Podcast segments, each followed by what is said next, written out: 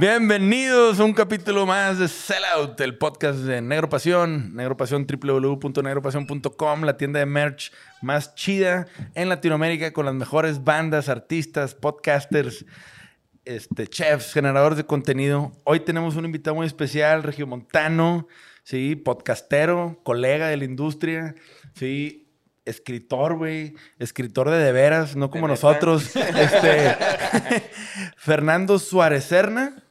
¿Sí? Sí, sí, sí, correcto, correcto. Bandido Diamante. Ah, bueno. Ah, muchas gracias, muchas gracias. Güey, yo cuando, me, cuando primera vez que escuché tu nombre, dije, ah, güey, no mames, Adrián Marcelo con un luchador de la triple A, güey, Bandido Diamante. y de repente fue, ah, cabrón, el vato es bien serio, güey, de que proper y la chingada y bien articulado. Porque dices, pues este güey no tiene nada de bandido, cabrón. Y de repente ya dije, ah, el sombrero insignia. Para los que nos están viendo, venimos haciéndole un tributo a nuestro gran invitado, todos muy pinchadoc, como debe ser, cabrón. No, se mamaron, nunca se me va a olvidar este gran tributo, güey. Bienvenido, güey. No, güey, la neta, pues un, un, orgullo estar aquí, güey. Neta, vengo bien contento, güey. Había tenido semanas así como de la chingada bien pesada, güey. Y venía así en el carro bien contento, escuchando el disco de Alejandro Rosso, güey, que, que justamente escuché la recomendación aquí, güey. No mames, se pasó a lanza el disco. Qué chido. Qué chido. Y, y bien feliz, güey, porque pues es bien importante este espacio, güey. O sea, aquí no me la creo, güey. Digo, aquí se ha sentado Alex Inte, que aquí se ha sentado Alex Lora, güey. Aquí ha estado Rosso, ha estado Jonás, güey. Pues son un espacio bien importante y, está con madre lo que hacen. Entonces, bien contento de estar por acá. No, hombre, muchas gracias, güey. La neta es que gente como tú, a mí me gusta mucho invitar, porque la verdad es que, güey, lo que haces, a mí me gusta un chingo, deja un chingo impacto y la neta tienes muchas facetas, güey, que eso a mí me llama la atención porque yo también soy medio así, cabrón. Sí, güey, yo tengo un este, chingo de preguntas. Yo también, güey. yo, tengo un antes, güey. Díchale. ¿Por qué cambiaron de blanco y negro a color, güey? La gente nos decía mucho, güey, que les gustaba mucho vernos a color, que sobre todo estos güeyes, ¿verdad? Pero, Honestidad este, primero, compadre. ¿Para qué le pegó a la mamá? Este, pero decían, no, oigan, a color, a color, a color. Y pues les dije, güey, vamos a intentarlo, pues qué pedo. ¿Por qué no? Tú quieres, tú tienes. Sí, y pues, güey, le dimos y la gente lo agradeció mucho. Ok, ok. Este, la neta es que nuestro formato es mucho más escuchado que visto. O sea, en Spotify, nuestros números está, la neta, bastante chido. Este, en YouTube, la neta es que, güey, pues ahí vamos, obviamente tarqueándolo y pedaleando, pero pues es un mundo bien distinto, güey. Se comporta súper extraño, súper extraño. Yo me toca verlo en conversaciones sin hermanos de leche que yo dije, ah, no, pues ya entendí que entonces donde más te van a ver es en Facebook. Y luego, ah, cabrón, oye, no, pero en este otro proyecto no es en Facebook, es en YouTube. Y luego en este otro proyecto, como dices, los primeros dos años de conversaciones era 80% en Spotify, güey. Y luego ya hubo un giro por ahí al, tercer año, pero súper raro, súper raro. Es que es, muy bien, muy bien eso, güey. Ustedes, lo de los, lo de los snippets. Los, o sea, son cuatro o cinco minutos. Y, y cuando busqué, el momento que busqué Bandido, Diamante, me salió todo lo tuyo, güey. Este, me, empezó a salir todo el contenido de ustedes y así como me empezaron a bombardear. Digo, ah, estos hijos de la chingada se la saben, no, pues, pero también nos la sabemos porque hacemos equipo y hacemos como, a mí me gusta mucho eso, güey, como hacer industria, falta una mejor palabra, y pues eso se lo aprendimos al buen Roberto, que aquí estuvo también, por cierto, con ustedes, el buen Roberto Martínez, que, que pues él fue el primero en el que yo vi que hiciera esa aproximación. Él le dice clipificar, güey. Clipificar. Y, y es como también entender eso, que si alguien nos ve esos tres minutos está con madre, güey. O sea, no hay como un de que, ay, pero es que no viste el capítulo completo. Si te tocó ver tres minutos, viste tres minutos. Y si te tocó ver el capítulo completo, pues qué mejor. Oye, güey, tengo una pregunta. Vi el capítulo que se aventaron con el borrego. Me lo eché completo. ¿Con José Daniel Borrego o con Borre de Leyendas Legendarias? No, José Daniel. José Daniel Borrego. Ok, ok. Sí, sí, sí. Güey, qué cosa tan chingona, güey. Güey, no mames. era como un viejito. No, es, no, es, el vato, es el vato que que tira chingos de rollo sobre las nuevas generaciones y el pedo progre y la chingada que el güey se vistió de morra y fue al gimnasio quererse meter al, al baño no, viejas. desmadre, sí, sí, sí. Este, pero soy mujer, me identifico como mujer y me voy a meter al baño viejas y todo, no, ¿y por qué no? Y el vato hizo un cadero, güey. Pero, güey, ese vato lo quiero invitar, güey, pero no, no es el típico invitado de su podcast No, no es un cañón suelto ese güey. O sea, es un... Así, tal cual. Y, así lo veo. y me gusta un chingo. O sea, las dos veces que he ido con nosotros, una mamada, güey. Espero que pronto haya tercera, güey.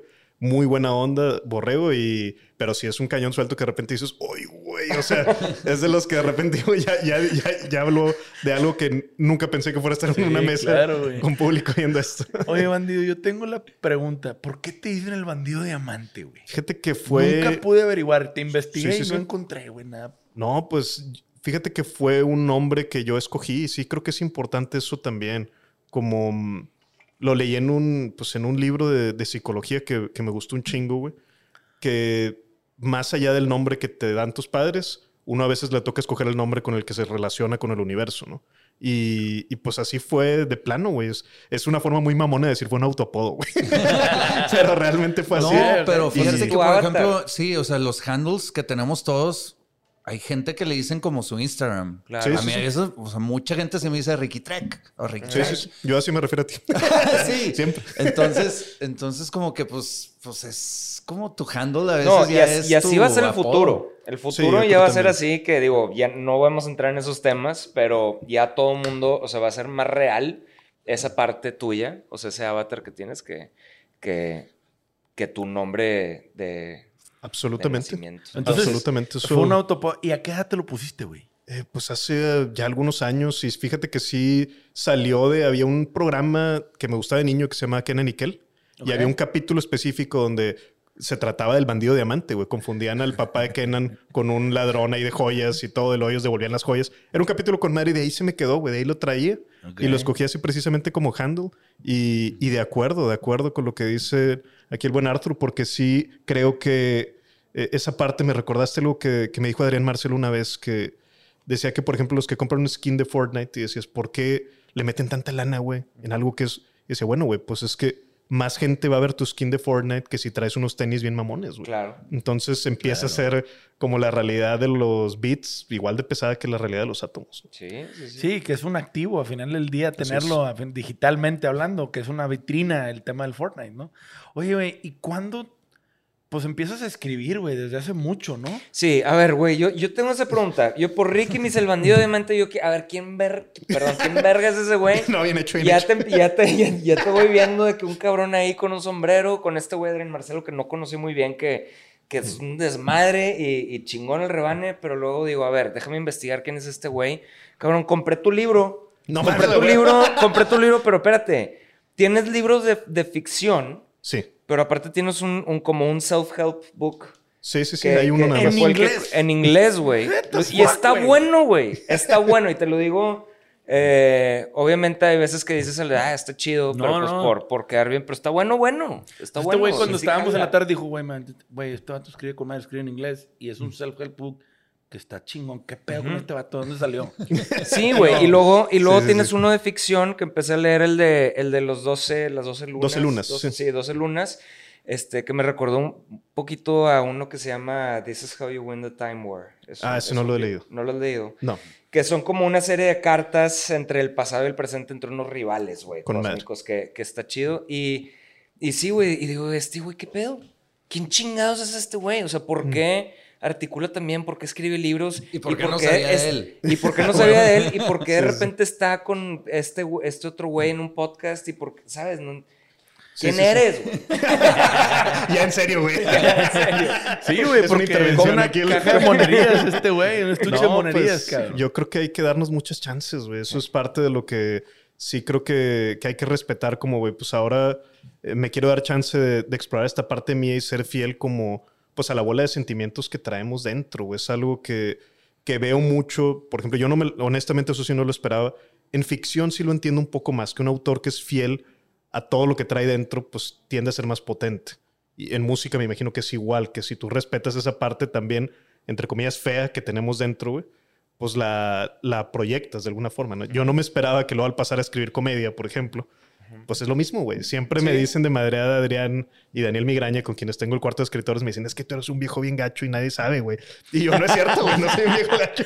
Pero sí, sí en el cuarto de escritores, pues si te relacionas a todo lo que tenga que ver con emociones fuertes, y emoción fuerte desde tristeza y asco hasta lujuria y, Sí. y humor, o sea, siempre en las emociones fuertes y picos fuertes es donde creo que encuentras creaciones interesantes. Y pues curiosamente esa, esa herramienta creo que sirve para escribir ficción, para escribir comedia y pues para algunas de las otras cosas que hago, ¿no? Es que sea cualquier medio siempre sale el, el verdadero tú, o sea, Así el es, que así está, es. está detrás. Este, pero, pero cómo, o sea, ¿cuál fue el, el proceso? Porque ahorita, por ejemplo, ya estoy entendiendo que también escribes comedia, güey. Sí, en ¿No? el cuarto de escritores de stand-up. Este, de Adrián. ah, ok, ok, ya, ya O sea, el stand-up de Adrián tú lo escribes. O sea, No eres lo escribo- parte- No, no, sí, me sí, queda sí. claro. Pero- Eres parte del equipo que escribe el stand-up de comedia también. Sí, sí, somos parte del Ah, Writers la Room, somos cuatro personas. Ahorita los tres que mencioné, Adrián, Daniel Migraña y yo. Y también se acaba de sumar Durden, que es el co-creador del Pulso de la República. Para mí es la mejor pluma que hay en No nuestra generación. Está cabrón güey. eso, güey, Ese güey sí. es una pistola y pues ya. Sí, no mames. Y Adrián decía, güey, yo quiero ser el mejor comediante de México. Tenemos que apuntalar al Writers Room y correcto, güey. Estar escribiendo con este güey, pues es un lujo aparte. ¿no? No, claro, pues, güey, la compañía, ¿verdad? Sí, imagínate lo que no la emprenden ese güey, cabrón. Exacto, o sea, exacto. conviviendo y colaborando y la chingada. Pero, güey, cuéntame un poco cómo es una actividad en un writer room. Para mí me llama mucho la atención el, güey, pues ahí tiene que haber una disciplina, un proceso, una metodología. ¿Cómo? Absolutamente, estás 100% en lo correcto, compadre, porque sí es algo que yo veo con otros colegas que se dedican a comedia. Y pues sí es una comparación odiosa, pero espero de valor, güey, que muchos comediantes, una, no escriben. O sea, nada más es un, se me va ocurriendo y todo, y, y tienen un súper talento para eso, que yo, o sea, lo veo con mucho interés, pero digo, yo no tengo ese talento ni a madrazos, güey. Yo necesito hacer la bajada para poder escribir y, y de ahí sacar filo, ¿no? En, en cada iteración que hagamos una presentación en vivo, metódicamente estamos presentes los escritores cuando Adrián eh, está presentándose y entonces de ahí hacemos notas de lo que se le ocurrió, de algo que entró, de algo que no entró, güey. Que muchas veces en el writer's room te estás cagando de risa y lo tiras una vez y oye, no jala, no, al público no está bien. Y luego otra vez no jala y otra vez no jala. Y pues ahí es kill your darlings, ¿no? o Sí, sea, de claro. plano decir, bueno, ni modo. Este, y, y si hacemos esto metódicamente, semana con semana, estemos inspirados o no estemos inspirados o tengamos un chingo de jale o lo que sea, pero es semana con semana estarse acercando a escribir.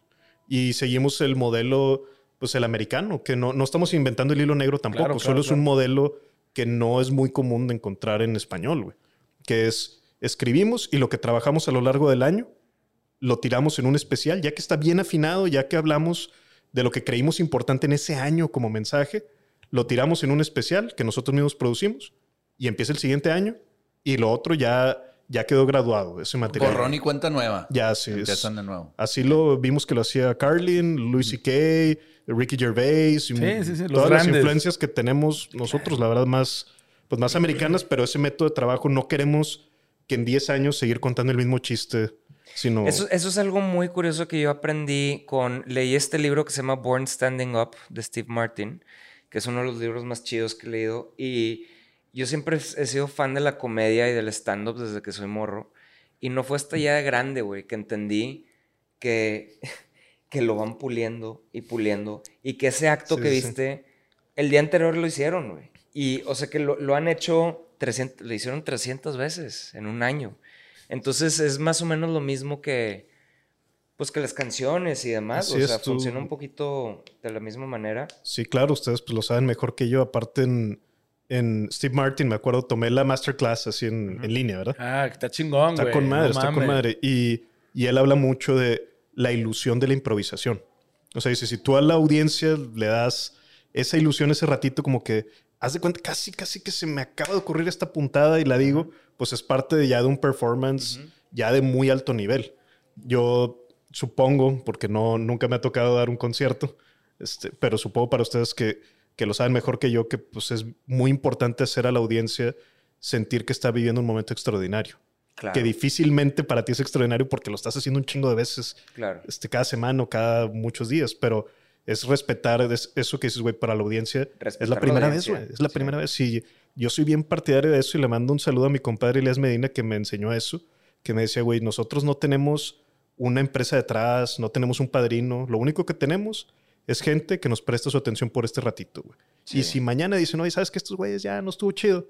Yo como quiera voy a estar agradecido porque por un ratito me dejaron vivir este pedo, güey. Y, y es increíble, ¿no? Y está increíble porque ahorita la atención es lo más valuado, güey. Lo más valuado. Sí, güey. Robarle mundo, tiempo a la gente está cabrón, güey. Sí, güey. La neta. Ahora, bandido, pues obviamente esa faceta de escribir comedia, pues es un pinche mundo estás acompañado de grandes, güey. Grandes sí, cabrón. No, porque vas en la camioneta con la mole y en, media hora te rebota más de que, güey, trabajé esto dos semanas y este güey en 20 minutos lo cambió todo, pero para bien, ¿verdad? O sea, tiene una... No, la mole es uno de los mejores improvisadores que tiene el país, güey. Increíble. Como comediante, yo hace dos, tres semanas andaba recogiendo niños en campos de verano. Fui a dejar más bien niños en campo de verano y en el aeropuerto me topé a la mole.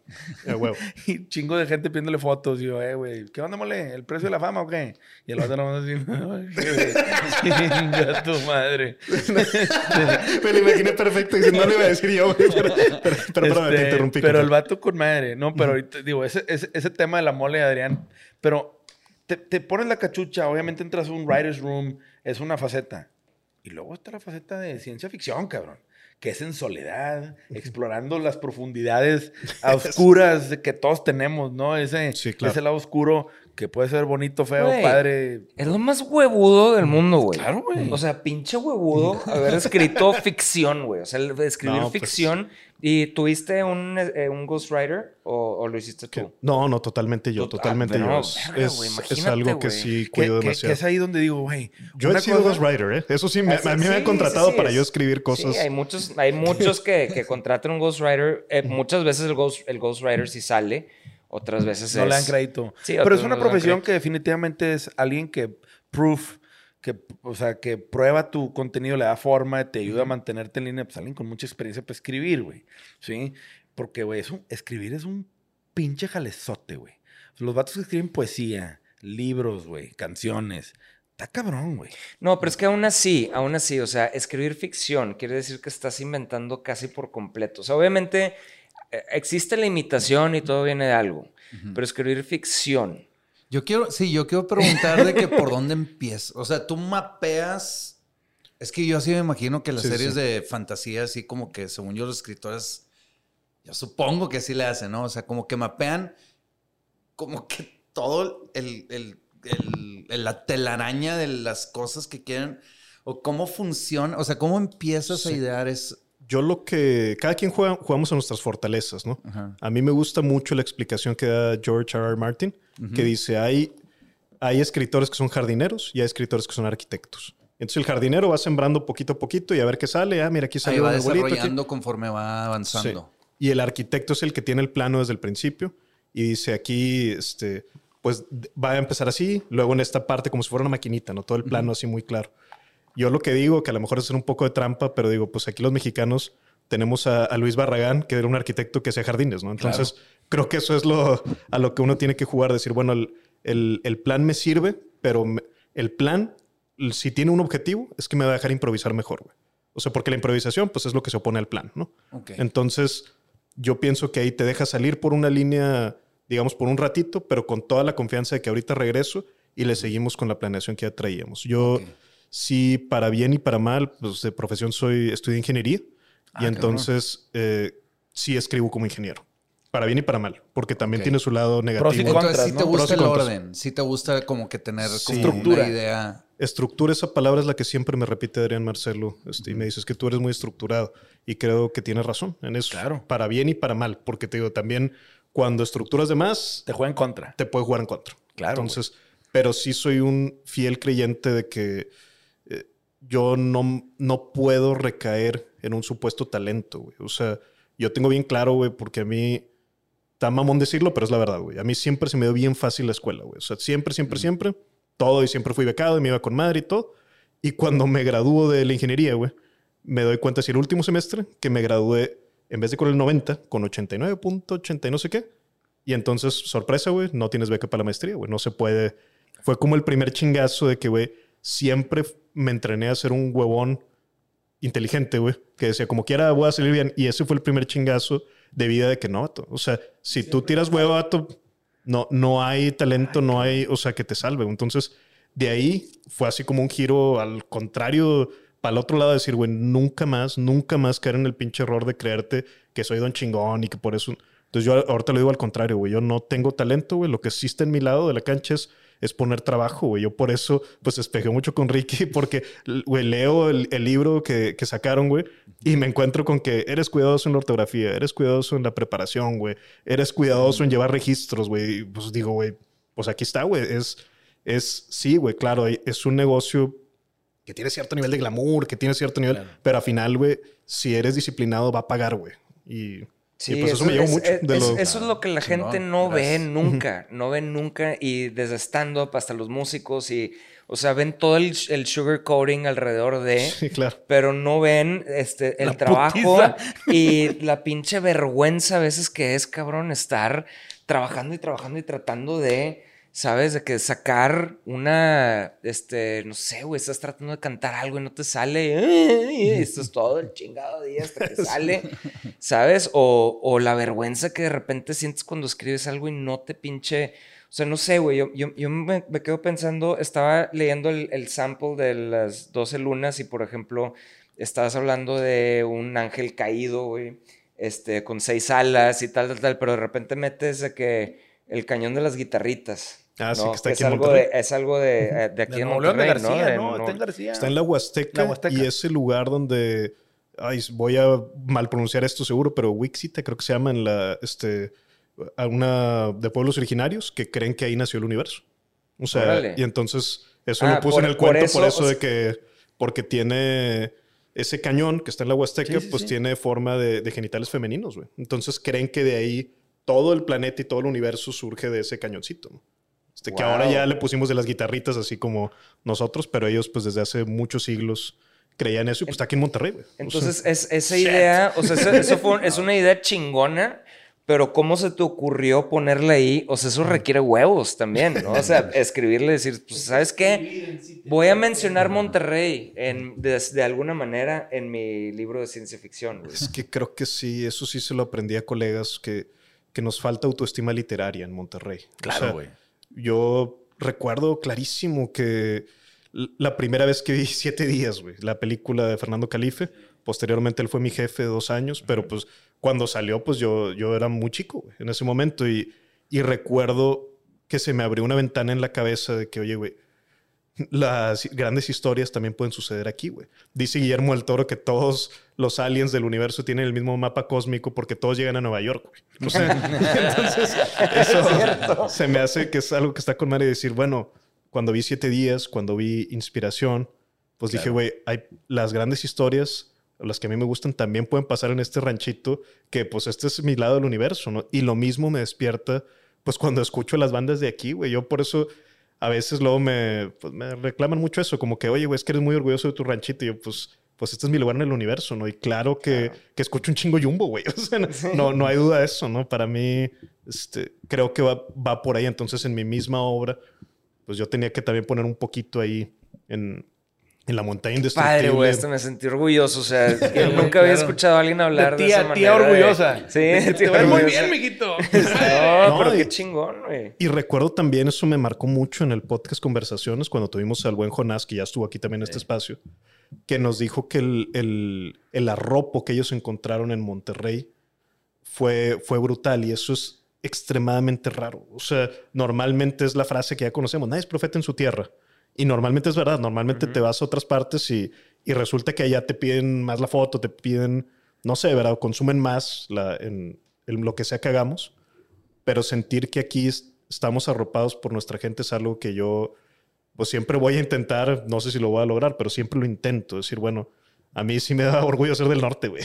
Claro, güey. Y me da orgullo la gente que vive en el norte, la gente que vive aquí también y, se apoya a la gente. Y yo creo que sí cambió mucho la narrativa, porque yo me acuerdo de eso. Yo me acuerdo cuando empezábamos a tocar en, Ciudad de México y órale, llenaban el Metropolitan y todo, de que no, es que no son profetas en su tierra, en Monterrey no les va bien. Pues luego veníamos y empezamos a hacer cosas chingonas también. La arena. Entonces, como que, como, que se empezó a acabar esa narrativa creo yo. Claro, no claro, claro, claro, claro. Hace mucho que no lo escucho porque pues creo que ya la generación cambió a que entre regios sí nos apoyamos. Sí, yo creo que y hay más, hay, más apoyo, pero todavía hay muchas cosas que faltan construir. Y creo que nos, nuestra generación, tanto, digo, hablando gente como Roberto Martínez, que es puntero en muchas cosas y pionero, pues está haciendo más comunidad, güey. Y la cantidad de generadores de contenido picudos que hay en Monterrey, un chingo. Está bien chingón eso que dices de Roberto, que yo le admiro muchísimo. Y lo veía igual, igual en su libro, en una sección del buen Arthur, que decías, receta secreta. Me gustó un chingo esa parte. donde era, pues la receta secreta es, compartirla, güey. Sí, sí, sí. No es un volverse así celosos de la fórmula, sino al contrario, es, es bueno para todos que estemos haciendo aquí comunidad y, y creo que también los hilos de ahorita lo permiten, porque me ha tocado, por ejemplo, no, no, de ninguna forma es hablar en contra del canal donde estuve, pero sí del medio, este, en general que es la televisión, donde es mucho más competitivo, porque si tú tienes un horario, lo quiero yo, güey. Sí. Y entonces no te permite la convivencia tan fácil. Totalmente. Hay muchos temas que se pelean y que hacen que la comunidad no se pueda desarrollar como debería. Porque el prime time, pues es lo más demandado, güey. Tú ves en Estados Unidos como Jimmy Fallon y Jimmy Kimmel se tiran buen pedo. Y, y, los güeyes compiten en el mismo prime, en dos networks claro, pero son dos net, ajá, son dos y los vatos están peleando el rating pero aún así colaboran y un día hicieron un switch de programas, se cambiaron. Ah, o sea, güey, de que Jimmy Kimmel salió en Jimmy Fallon y Jimmy Fallon en Jimmy Kimmel. Pero fíjate cómo... qué chingón que se atrevan a esas chingaderas. Que aquí sería, no, entre televisoras hacer alguna mamada, no, no, hay manera. No podías ni tener invitados de, televisoras cruzadas. Y ahí, pues bueno, baja la señal de los networks, ¿no? Tampoco es Digo, ellos lo ejecutan, pero pues es una iniciativa todavía más arriba. Pero que, que, desde arriba no está tan cerrado a la colaboración entre competidores. Cosa que, güey, es como si nosotros dijéramos, no, pues el bandido, porque tiene un podcast, me invitaron. No lo vas a traer. Sí, exacto, No mames, güey. pero fíjate cómo, o sea, ahorita hablabas de, la, de como la avanzada regia y que tú usas Jumbo. Güey, tú eres una avanzada regia ahorita. Hay, ahorita hay una avanzada regia de podcasts y de creadores de contenido y de escritores y tú eres parte de esta nueva avanzada, güey. Sí, Te lo chingón. O sea, no, es música.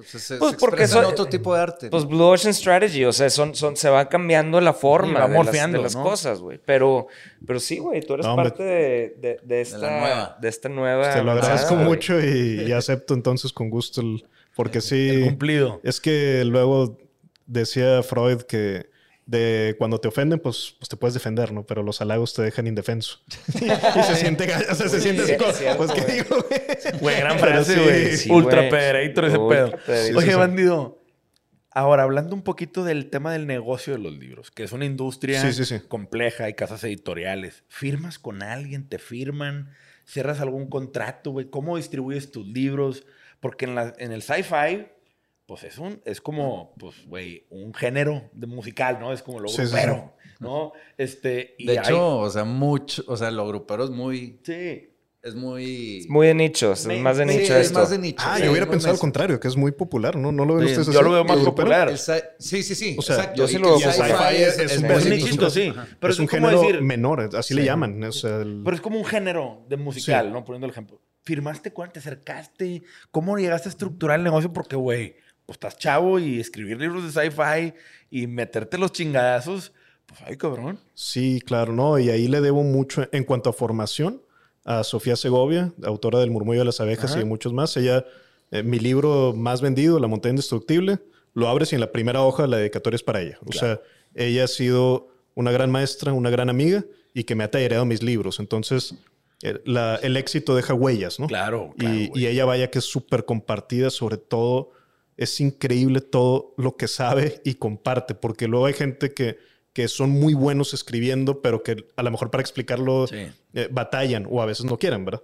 En el caso de Sofía, o sea, al menos yo aprendí eso. Tú lees el murmullo de las abejas y, y hay un encontronazo este, de león contra el coyote, si son dos personas.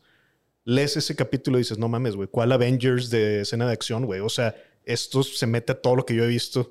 Este, y, y de ahí aprendo, aprendo, aprendo tallerado con ella por años, ¿no? Eso en cuestión de escribir.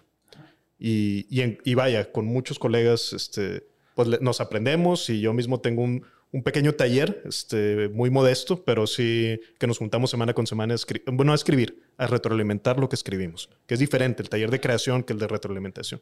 Y en cuestión de negocio, pues ha sido un camino extraño, pero yo lo que sí sabía era que quería seguir escribiendo, pase lo que pase, ¿no? Entonces, eh, Siempre le digo eso, eso a mi novia, a mi prometida, porque le digo, cuando yo te conocí, tenía tres libros que ninguna editorial me quería publicar, güey. O sea, era lo único que yo tenía en la bolsa, ¿no? nada más. Este, y, y, es verdad, o sea, esos libros estaban mandados a editoriales, a, editoriales grandotas, la verdad, pero sí pues estaban en algún folder que nunca iba a abrir en nadie. En un cajón o en un escritorio de alguien en la fila, ¿no? Exacto, que probablemente, pues no, ni siquiera, o sea, nunca tuve respuesta, así de, plano, ¿no?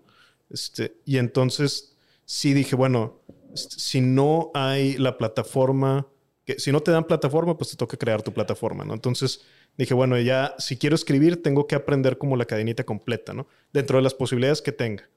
Y por eso ahí el primer libro de Self-Help es es en inglés, es, está escrito en inglés. O sea, curiosamente hay versión en español, pero es una traducción. O sea, yo mismo la hice. Pero, pero está hecho originalmente en inglés. Está escrito en inglés porque dije ahí mi, lo que pensé que podía pasar y a la postre sí es lo que sucede, es que dije en Amazon el hábito de consumo sí es del, mercado en inglés, que es en todo el planeta además, es estar viendo, ah, ¿qué compro? Y luego, ah, mira, este tiene cinco estrellas, tiene un chorro de reviews. Sí lo compro, ¿no?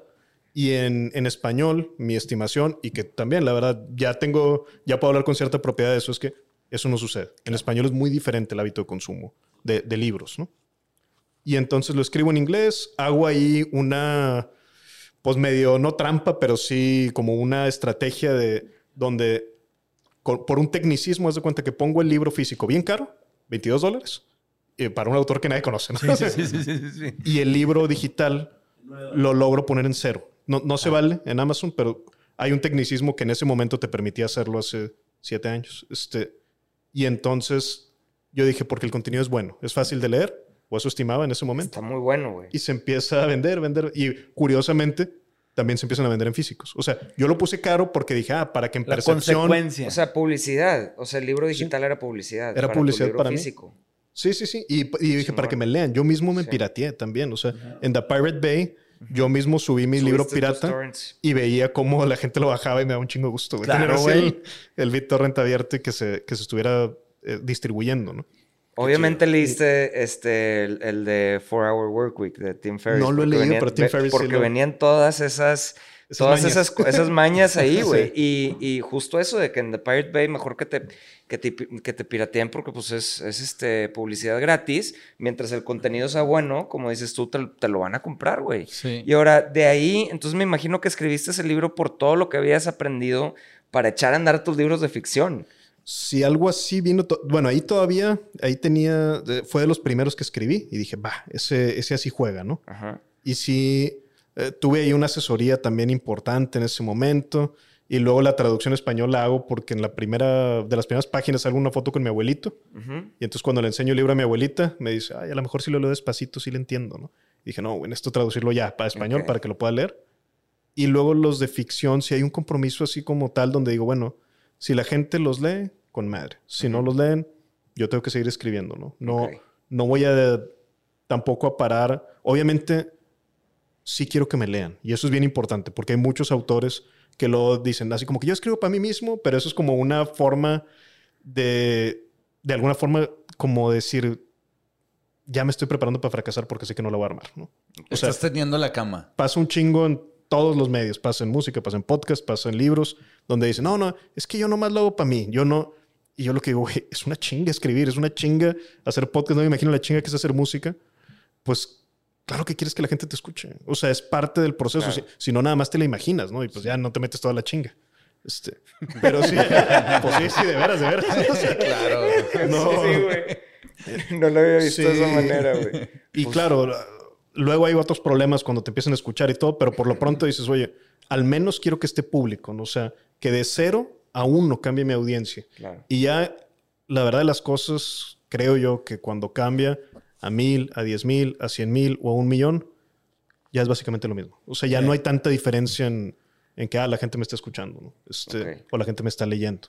No he vendido un millón de libros, pero, pero espero algún día. Antes de que se me pele la idea, perdón. Pero ahorita que estaban hablando de Pirate Bay, yo me acuerdo cuando íbamos empezando nosotros, que también de repente, oye, ya se dieron cuenta que pues todas nuestras rolas ya están en LimeWire o Napster o Ares. No me acuerdo cuál era el, ese entonces de que no, pues no sabíamos qué pensar ni nada, pero de repente un show iba más gente. Sí, luego otro show iba más gente. Y, pues eso que esté, que esté ahí pirateándose no, está, no es tan tan mal. Sí, no, no, pues, pues, estamos pues yo las tuve piratas. yo, las, yo tuve tus discos piratas. Güey. sí, claro, todo, todo, mundo quemado, los tenía quemados, lo, todo el mundo los tenía quemados en sus discos quemados. Y dos, pues cortando boletos tú sí veías. Sí, ándale, entonces era como que, ok, y nosotros me acuerdo que nos, cuando nos preguntaban, ¿qué opinan de la piratería y Napster y esas mamás? De que pues es como un arma de doble filo, ¿verdad? Porque sí te haces más popular, sí, vendes más shows, pero no la disquera no se capitaliza tanto para poder invertirle al proyecto de la banda. Entonces es como...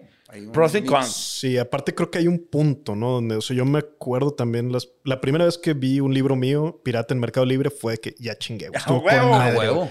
Pero a lo mejor llega un punto donde si me llegara a ese nivel de lectores donde diría chingado. Ah, sí, sí, sí. O sea, tiene que haber como un... Pero a la primera vez que te encuentras piratería, para mí es un logro. Sí, cuando vas arrancando siempre sí, sí, Güey, Quiere decir que importas lo suficiente. Claro, claro, ¿Se acuerdan la primera? Seguramente que les tocó ver piratas las... Claro. Sí. te la tienes así en la memoria de que... de que ah, este... Cancioneros. A mí lo que me impresionó fue una vez ver un cancionero. Qué raro, cancionero. De canciones de Panda, güey. Que estuvo bien curioso.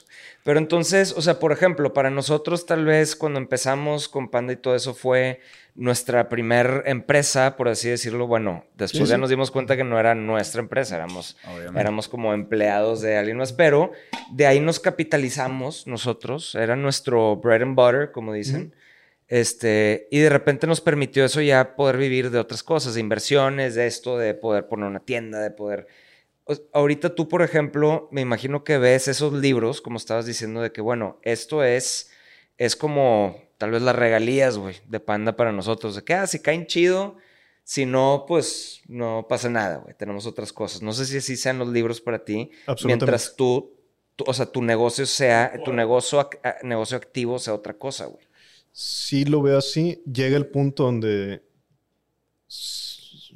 me trabé para que no me da pena decirlo, pero sí, o sea, sí podría vivir de mis libros ya en este momento. o sea, pero siempre lo veo así. Como eso, o sea, para mí es un, de hecho está ligado porque como lo hice ya hace muchos años, todavía y seguí con ese modelo y seguí con ese modelo, mis libros la verdad es que entran en una cuenta en Estados Unidos, que nunca la muevo. O sea, no, no está dentro de mis flujos normales.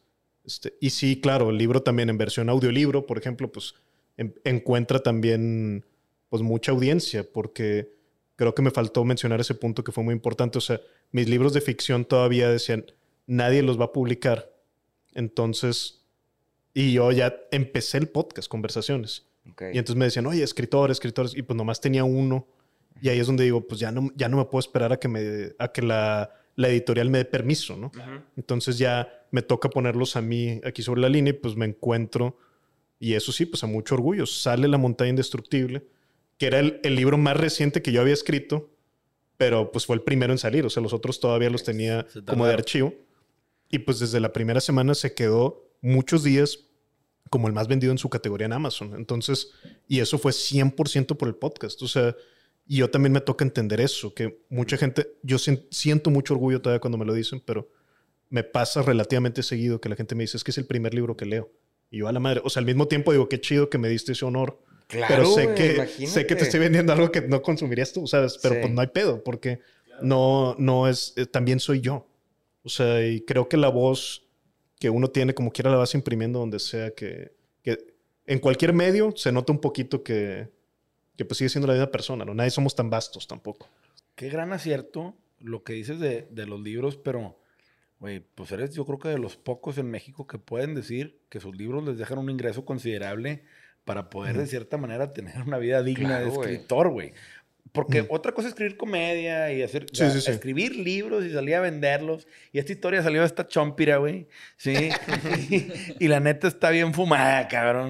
la neta, sí está bien pinche loco este pedo. Pero se van a divertir, cabrón, con la trama, güey. Sí. Y de ahí hacer billetes, güey. Hay ser una satisfacción. Digo, como ustedes en la música, cabrón. ¿Sí?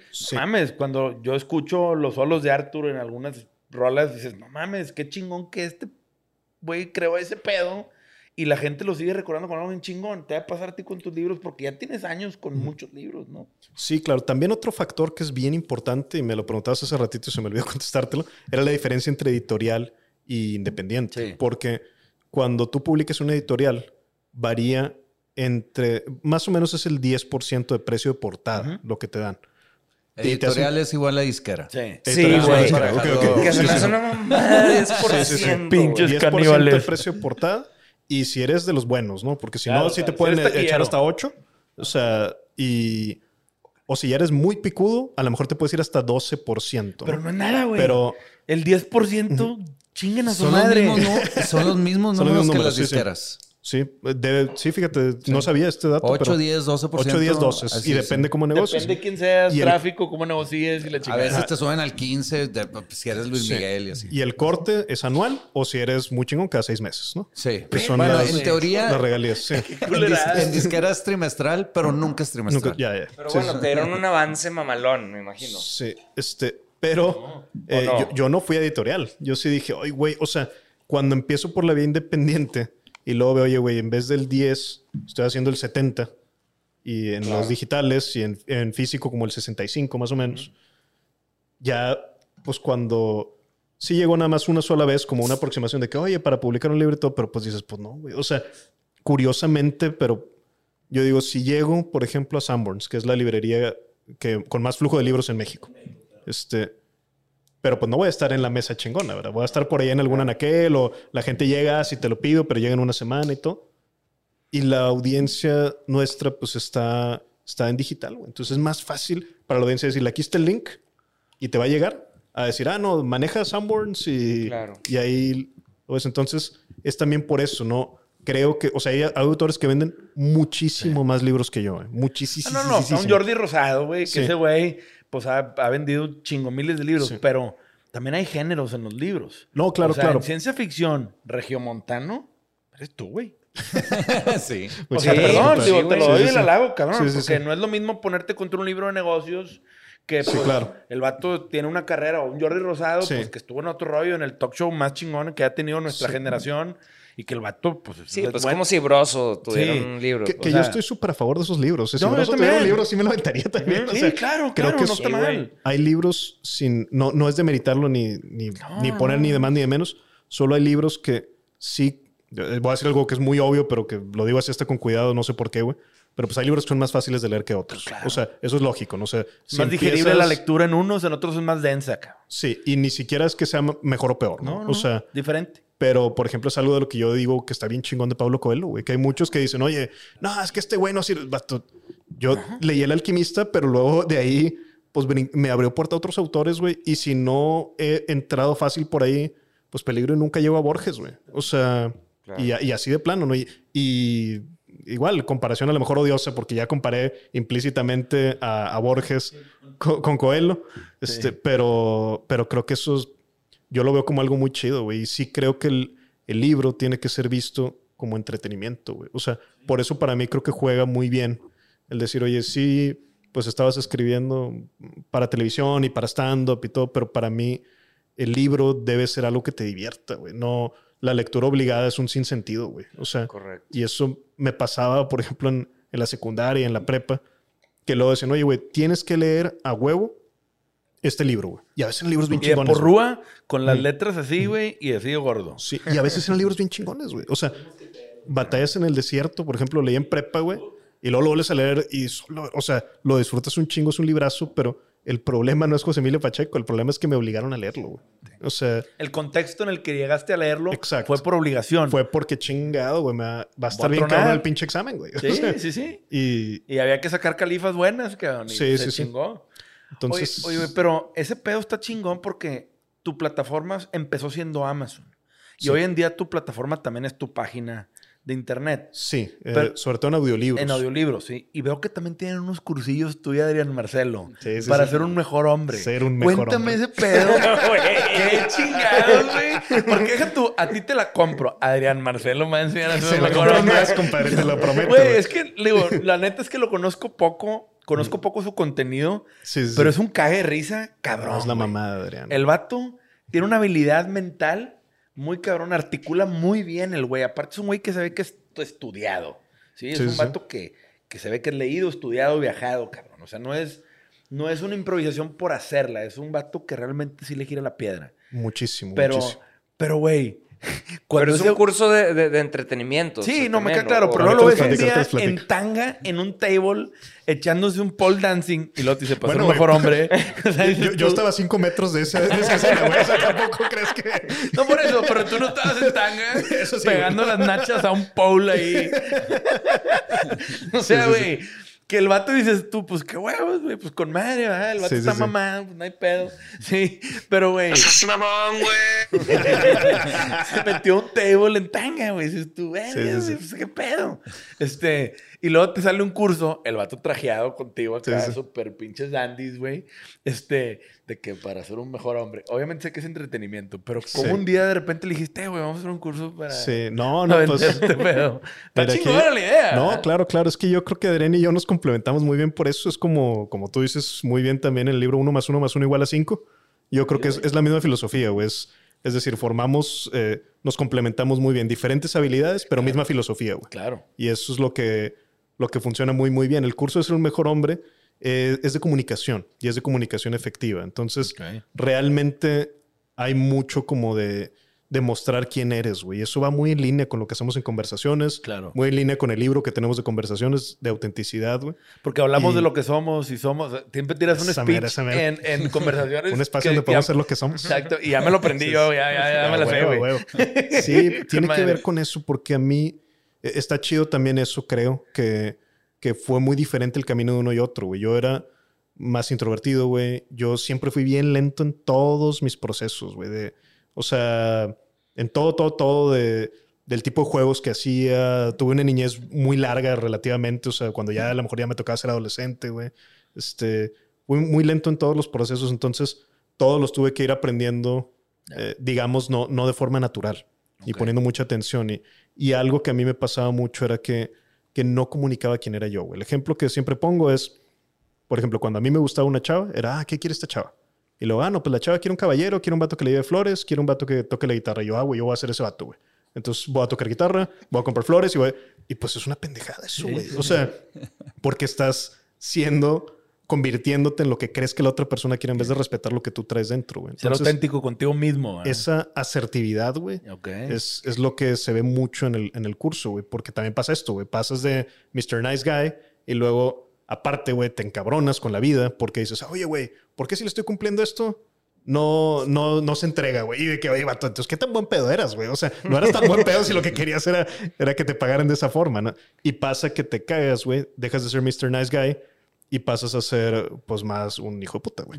Eso es la, transición normal, ¿no? Y, y en esa agresividad, güey, al menos generas algo, güey. Entonces, sí medio funciona de corto plazo. y está de la chingada, güey. No, no debes de ser un vato que esté encabronado, que trate mal a los demás, güey. Al menos estás generando alguna emoción fuerte y por eso funciona de corto plazo. Pero es ni ser Mr. Nice Guy ni ser el vato agresivo. Es, es en medio, güey. Ser asertivo. No, no tibio, sino asertivo. es, es poder tener capacidad de, demostrar y de decir, aquí pongo la línea en la medida correcta, en el contexto correcto. De tomar una decisión y saber, y saber qué, quieres tú de la vida de ti mismo. Y sí, no, pero también está bien lo que te pasó, o sea, bueno, no lo que te pasó, pero, pero, conocer los extremos también está chido, porque eso, o sea, ya, ah, de que ya me la mamé, ya estoy muy de este lado o de este lado, entonces como que ya vas encontrando. Un balance. Sí, sí, y para mí fue, fue corto, nunca creas que hice nada así de que, ah, pero sí sí llegué a, hacer cosas que yo decía, ah, bueno, güey, pues era, este, me voy a portar aquí medio mamón. Y pues sí, sí jala, güey. Eso es lo triste de la, de la situación. O sea, me acordé también, no, me acordé también, pues de, me gustó mucho esa parte de máscaras que mencionas en el libro. Ah, sí, sí. Me pongan cara de sangrones, güey. sí, pongan cara de sangrones y sí jala, güey. Ah, en el libro, era en el libro. Sí jala, pero sí, güey. Digo, no sé, yo, yo siempre batallé mucho, güey, con ese tema de las de las morritas. O sea, para acercármele a una, güey, era bien difícil. Este, no sé, güey, está, está, o sea, hay todo un mundo psicológico detrás de eso, porque, pues, es un reflejo, güey, de la vida y de cómo eres y de, te conoces a ti mismo, ¿sabes? O sea, con, con esa pena, o sea, tienes que romper esa barrera de la vergüenza para llegar y y preguntarle su nombre y saber que te va a rechazar y está bien cabrón, güey. el miedo más cabrón que puede tener el hombre es el rechazo, güey. Sí, sí, claro, claro. Cuando fui con ustedes a conversaciones, les conté la primera vez que fui al psicólogo, que fue cuando lo de, el título, ¿no? De que mamá, vamos a cambiar la música en México. Pero no les conté la segunda vez. A ver, güey. Y fue algo parecido de lo que estamos hablando. Fue porque me obsesioné con una morra y luego no entendía qué pedo y me fue bien mal. Y luego me obsesioné con otra morra. Güey, yo había cortado todas mis morras de morro. O sea, a mí me valía madre y no sé qué. Y luego me pasan estos dos eventos seguidos ah, cabrón, ya me asusté. ¿Qué pasó, güey? Sí, sí, ya me asusté, fui a una psicóloga y no, hombre, y luego ya me metí bien cabrón, como que a entender la biología de cómo el hombre, eh, o sea, cómo, cómo estamos diseñados, cómo se diseñó la mujer. Y, me fui a una espiral bien cabrón, me fui al otro extremo, era lo que te decía ahorita, los extremos. Y luego ya después como que, puff, asomo la cabeza, ya medio que entendí. Sí, sí, sí, claro, ¿no? Y, conecta mucho. Chicos, vayan a terapia, también, ¿no? Y, me acuerdo mucho de esto que. O sea, es algo que tú, tuviste que hackear en tu vida. O sea, tuviste que aprender. Totalmente, porque a mí no se me daba y aparte te da pena preguntar. Y cuando llegas a preguntar, le preguntas al güey que tiene todas las morras y que es el menos indicado, curiosamente, porque es el otro que te va a decir, pues es que no me hace tú mismo posible, güey, porque, porque tú eres fácil, güey. Sí, sí, pero no, no pasas de eso, ¿no? Y creo que conectando con lo que dices ahorita, Ricky, me gustó mucho también. Y fue de las ilustraciones que ponen en su libro, fue la que más se me quedó, güey. La que decía, si tú tratas a alguien como celebridad, te va a tratar como fan. y en el texto pone sobre idealizar, güey, a las personas. O sea, y pasa un chingo cuando idealizas a alguien que no conoces. Y a alguien que sí conoces peor, porque es un lugar bien solitario, güey. O sea, lo mismo cuando haces menos, cuando haces más, y luego cuando la persona falla, te encabronas y luego dices, oye, güey, pues la culpa fue tuya, cabrón, de que pensabas que era perfecta la otra persona. Y conecta mucho con, con eso del curso, la verdad, y con, con la parte también de, de que pues ahí sí le jugamos un poquito como a picar la cresta de que ahorita está bien cabrón decir, a mí me da orgullo ser hombre, güey. O sea, puedes decir, me da orgullo ser, fill in the blank, muchas otras cosas, güey. Pero ahorita, y yo creo que sobre todo va este, para adolescentes el curso de decir, güey, que tú sientes ahorita, güey, a mí sí me siento bien de ser hombre, sí quiero una responsabilidad en mi vida, sí quiero que me pasen la pelota a mí, güey. está bien cabrón, está bien cabrón, güey. No, cuando nos llegan a escribir, que pasa más o menos seguido y me da gusto siempre que lo leo, ustedes son los primos grandes que no tuve.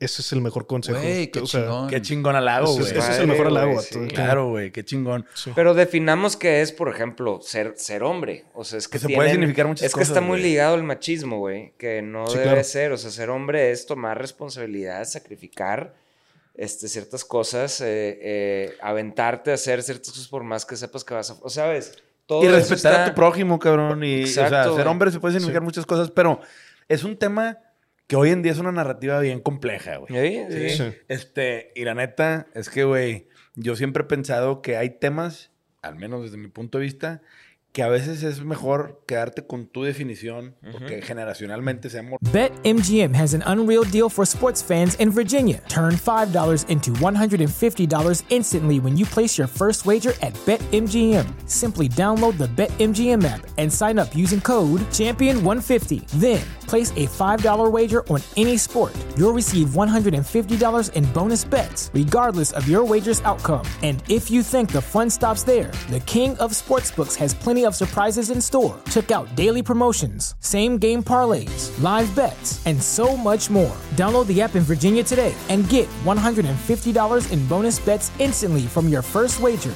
only at BetMGM.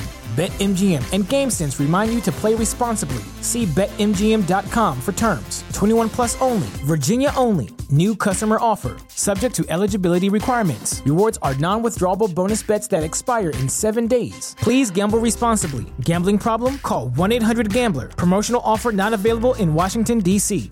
At Parker, our purpose is simple. We want to make the world a better place by working more efficiently by using more sustainable practices, by developing better technologies, we keep moving forward. With each new idea, innovation, and partnership, we're one step closer to fulfilling our purpose every single day. To find out more, visit parker.com/purpose. Parker, engineering your success. Fiado mucho todo el pedo. Sí, sí, sí. Y lo que dices ahorita de güey, está castigado ser hombre. Hoy en día sí, cabrón. y lo vemos reflejado en muchas cosas. Pero el, el, tema es que tienes que ser orgulloso de ser tú, cabrón. Últimamente. Así te es. eh, la- como dijo Johnny Depp en el juicio, la persona que más mal ha tratado a Johnny Depp es Johnny Depp. Absolutamente. y la neta dices, eh, güey, probablemente la persona que más Yo mal. todas las noches en solidaridad con mi mente. Oh, hablando todo. Arturo y sus Arturadas, güey. Eso, Este güey es el que más se ha dado latigazos a él mismo, Sí, cabrón. claro, claro. Y eso es un tema que también a mí, también, a- o sea, somos nuestros peores enemigos, cabrón. Y Sí, uno claro, está claro. luchando contra su propia chompa. Los Cuatro Acuerdos, un gran libro que probablemente ya Sí, has sí, leído, claro. güey. Este, pues es un libro que todo el mundo debería leer, cabrón. Sí, Sí. güey, sí, de acuerdo. Y creo que le diste el clavo, Arthur, cuando dices la palabra responsabilidad. Para mí ese es el punto clave donde dije, creo que ya dejé de cualquier rasgo de, de infancia que tuviera. Fue cuando, pues, caí en cuenta de eso, que la responsabilidad es un privilegio. O sea, porque antes era un, no, güey, pues, que alguien más se encargue, que alguien más... Y cuando dices, no, güey, cambia en... A mí me siento de alguna forma importante o sé que sé que es porque hay una confianza en mí, entonces sí me toca a mí traer la bola en este momento. Y es privilegio, pero no en el sentido como de, ah, es- eres privilegiado, sino privilegio en el sentido de que es un gusto este pedo. güey. Entonces yo creo que va por ahí, güey. O sea, donde dices, ok, güey, pues esto es sobre lo que tengo control, güey, pues con esto juego. Oye, bandido, ¿y dónde conoces a Adrián, güey? De internet. De internet fue una carambola ahí de, cuatro bandas. viste- Este, O sea, porque tú trabajaste en la tele un rato, ¿no? sí, pero gracias a Adrián, güey. Si no, yo no paso Ah, ni del torniquete del, Ok, del yo canal, pensé que se habían conocido ya estando dentro A ver, yo, yo no entiendo la progresión. O sea, te, te, te gradúas, empiezas a escribir. O sea, ¿cómo, cómo fue así como que el caminito de, Sí. de lo que has hecho? Eh, empecé a estudiar ingeniería y luego, antes de graduarme, empecé con un pequeño periódico estudiantil, pero era no era oficial de la universidad, sino fue un emprendimiento que conseguimos los permisos y todo. Y entonces ahí me encuentro con que a la tercera o cuarta edición, de repente me doy cuenta, oye, güey, esto es una muy buena excusa para conocer gente, ¿no? Este, y entonces le escribo a Rosario Barahona, que es una gran escritora de- del norte, mi columnista favorita, y, y ya le escribo y me dice, no, pues sí, sí, vente y te doy la entrevista, ¿no? Y de ahí empiezo a hacer entrevistas diferentes, de, eh, con Armando Alanis Pulido, Acción Poética, hasta con Mauricio Fernández, o sea, se empiezan a abrir oportunidades porque pues el canal de distribución que teníamos era chiquito, pero pues era de prestigio, era Claro. dentro del TEC de Monterrey. Y ahí eso duró unos pocos años, ese, ese proyecto. Yo todavía no me dan la beca en la maestría y luego pasan seis meses o un año, creo que fue un año, y me hablan ellos mismos, oye, cambió la regla y ahora no te puedo dar toda, pero sí te doy un pedazo de beca. Dije, va. Con eso me metí a la maestría y ahí mismo, que era en, pues, en innovación empresarial y tecnológica, empiezo a hacer otros intentos. Me- ahí paso a cine. Este. Empiezo a hacer cine documental y luego a estar trabajando en cine con Fernando Calife Qué chido. y a escribir para cine. O sea, la primera escuela fuerte que yo tuve de escritura Madre, fue para es que, escribir tipo este, cine. O sea, este, englobaste un chingo de, de- de cosas, güey. No, pues es camino raro. Sí, pero sí, claro. porque de, de periodismo documental como que no se sintió tan, tan Este- fuerte el tiro. y luego de cine, a, bueno, ahora literatura. Este, y en literatura estoy, estoy un rato. Ahí entro también a pues, estudiar el grado doctoral. Y la tesis la hice en storytelling. Tienes doctorado. Sí, me doctoré de GADE Business School, no de... No Oh, es pura High Society, ponle. Pura High Society, güey. No, te mamaste, no, güey. no, risa po- Muy poca gente tiene un doctorado, no, No mames, yo sí conozco de que dos güeyes, tú eres el segundo. No, no, no, güey. Oye, pero hiciste un doctor en storytelling, por eso tienes un curso de storytelling empresarial. Así güey. es, así es. Ahora ya conecté. Porque, y güey. fue negada de Business School, güey. Claro, Entonces, claro. mucho es... eh, Tiene que ver con que yo sentí un chingo de culpa, güey. Porque yo decía, oye, güey, yo que no que muy entregado al arte y no sé qué, yo ahora quiero que me vea bien de dinero y pues traes culpa, güey. Traes de que no, güey. El dinero es de lo que no se habla y tiene que llegar solo y tengo que ser un pendejo en esto porque para ser un artista puro, ¿no? Lo cual es una pendejada. Totalmente. Güey, yo, to- yo todavía hablo con mi psicólogo de eso, güey. Sí, sí, sí, que sí te culpa, sí, sí. Esos dos mundos y cuando chocan y es un pedo, güey. Pero es como si los, las dos partes del cerebro, güey, se están Sí, dices, no, peleando, no me pero- acepto, no me acepto. Sí, y- pero como tú dices, esa área gris, ¿no? Ligándolo a lo que decías de las morras, ni, ni, ni esto ni el otro. Tienes que Claro. encontrar paz, güey, en el en medio.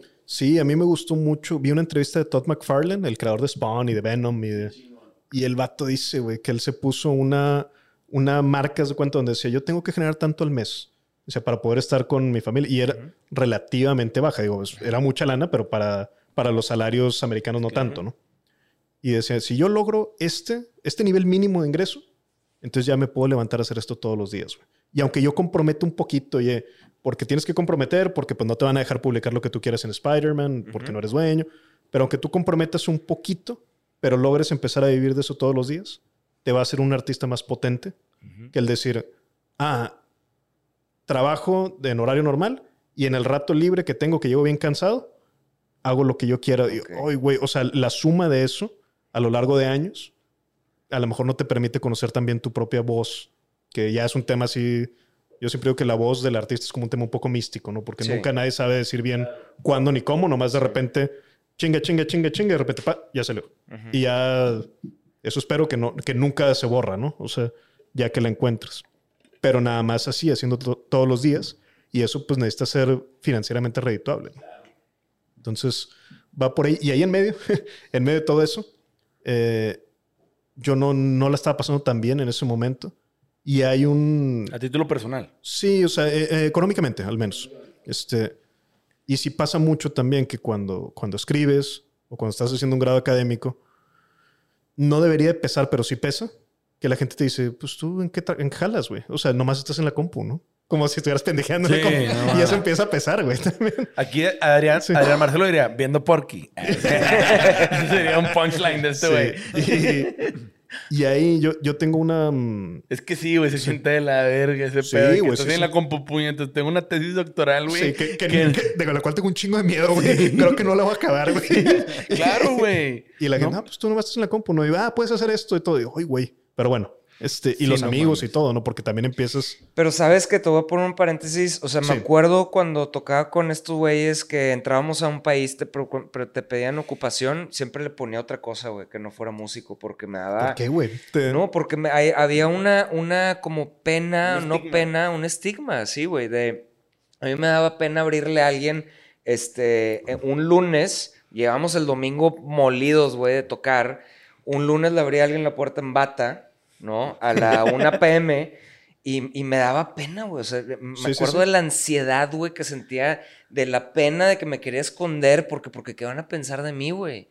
Y lo tuve que trabajar de, pues, cabrón, hay diferentes estilos de vida, güey. Y cada quien. Este güey tira al fin, yo jalo el fin. Sí, yo, pues, sí, yo soy una de Can que trabajo el fin. Tu domingo, tu, sábado tus lunes son tus sábados. triple A. Triple A, triple A, triple A. Sí, en Panda era, como, como dijo Marcelo, eran puro pinche chulo en Panda. O sea, no había feo. Sí, Ese güey se mamó, güey. Pero te entiendo perfecto, güey. O sea, es así como el cómo cómo era visto, o sea, cómo poder, poder, ser visto. Y, yo siempre he sido bien desvelado. O sea, yo me desvelo hasta las 3, 4 de la mañana y duermo 8 horas, güey. Entonces, ahí la matemática me levanto cerca de mediodía, ¿no?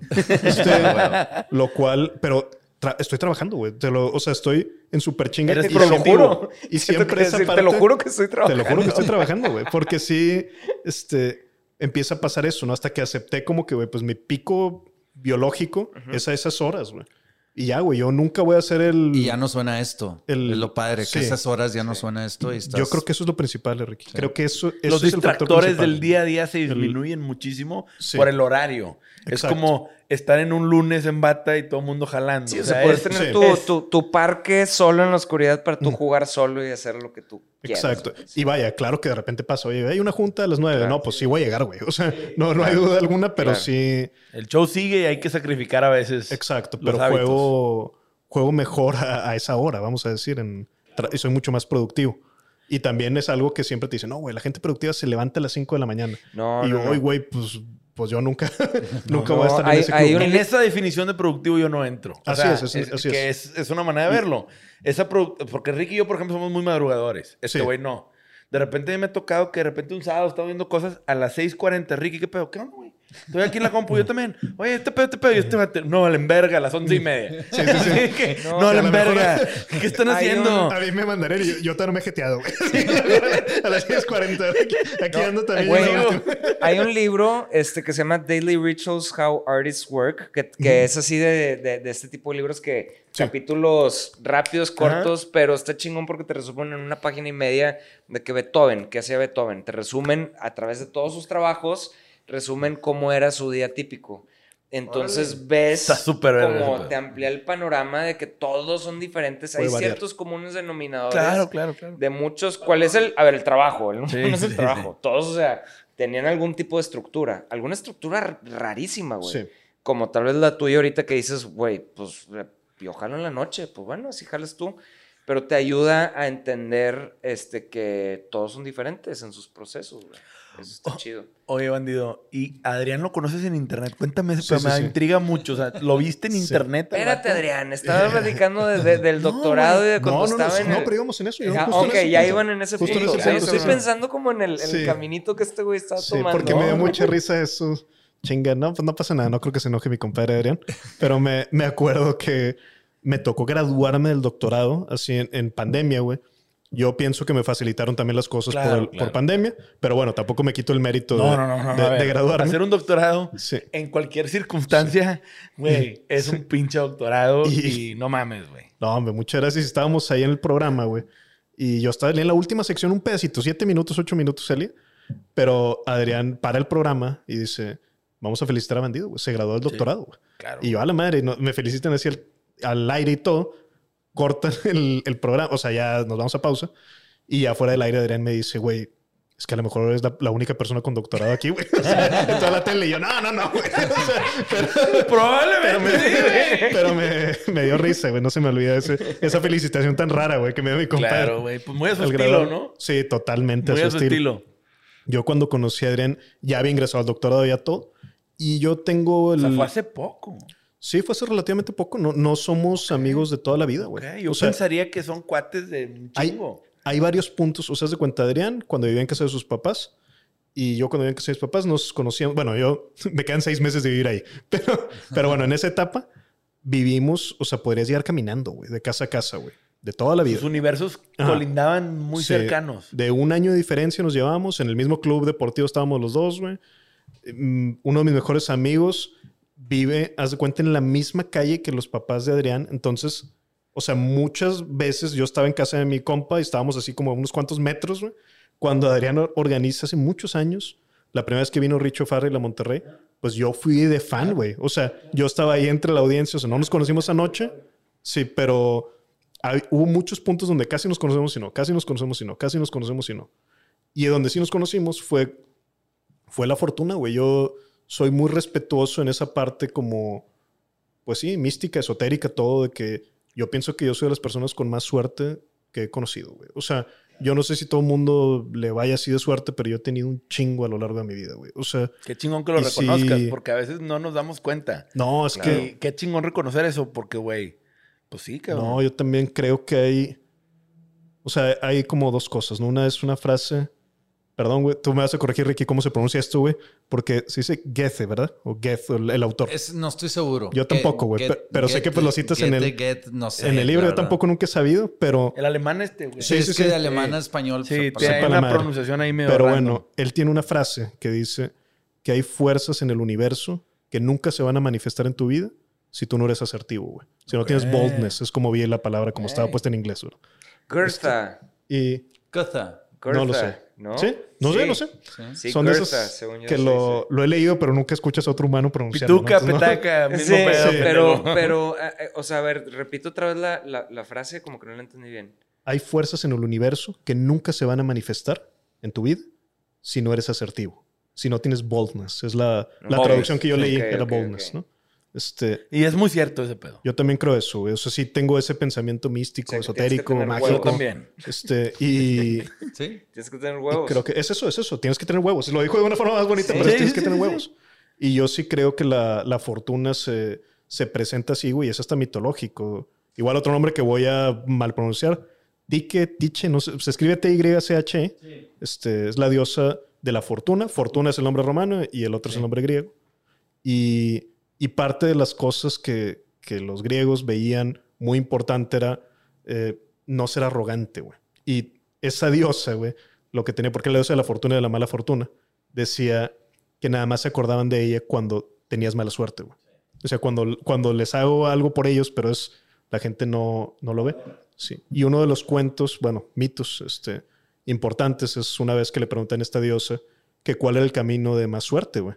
Y entonces eran dos caminos y el primero se veía que estaba de la chingada lleno de obstáculos y el otro se veía planito. Y le dices, este, güey, es el de los obstáculos. Y lo, no, güey, ¿cómo va a ser ese? Y pues sí, nomás que a los pocos metros se volvía planito. Ajá. Y el otro a los pocos metros valía madre, ¿no?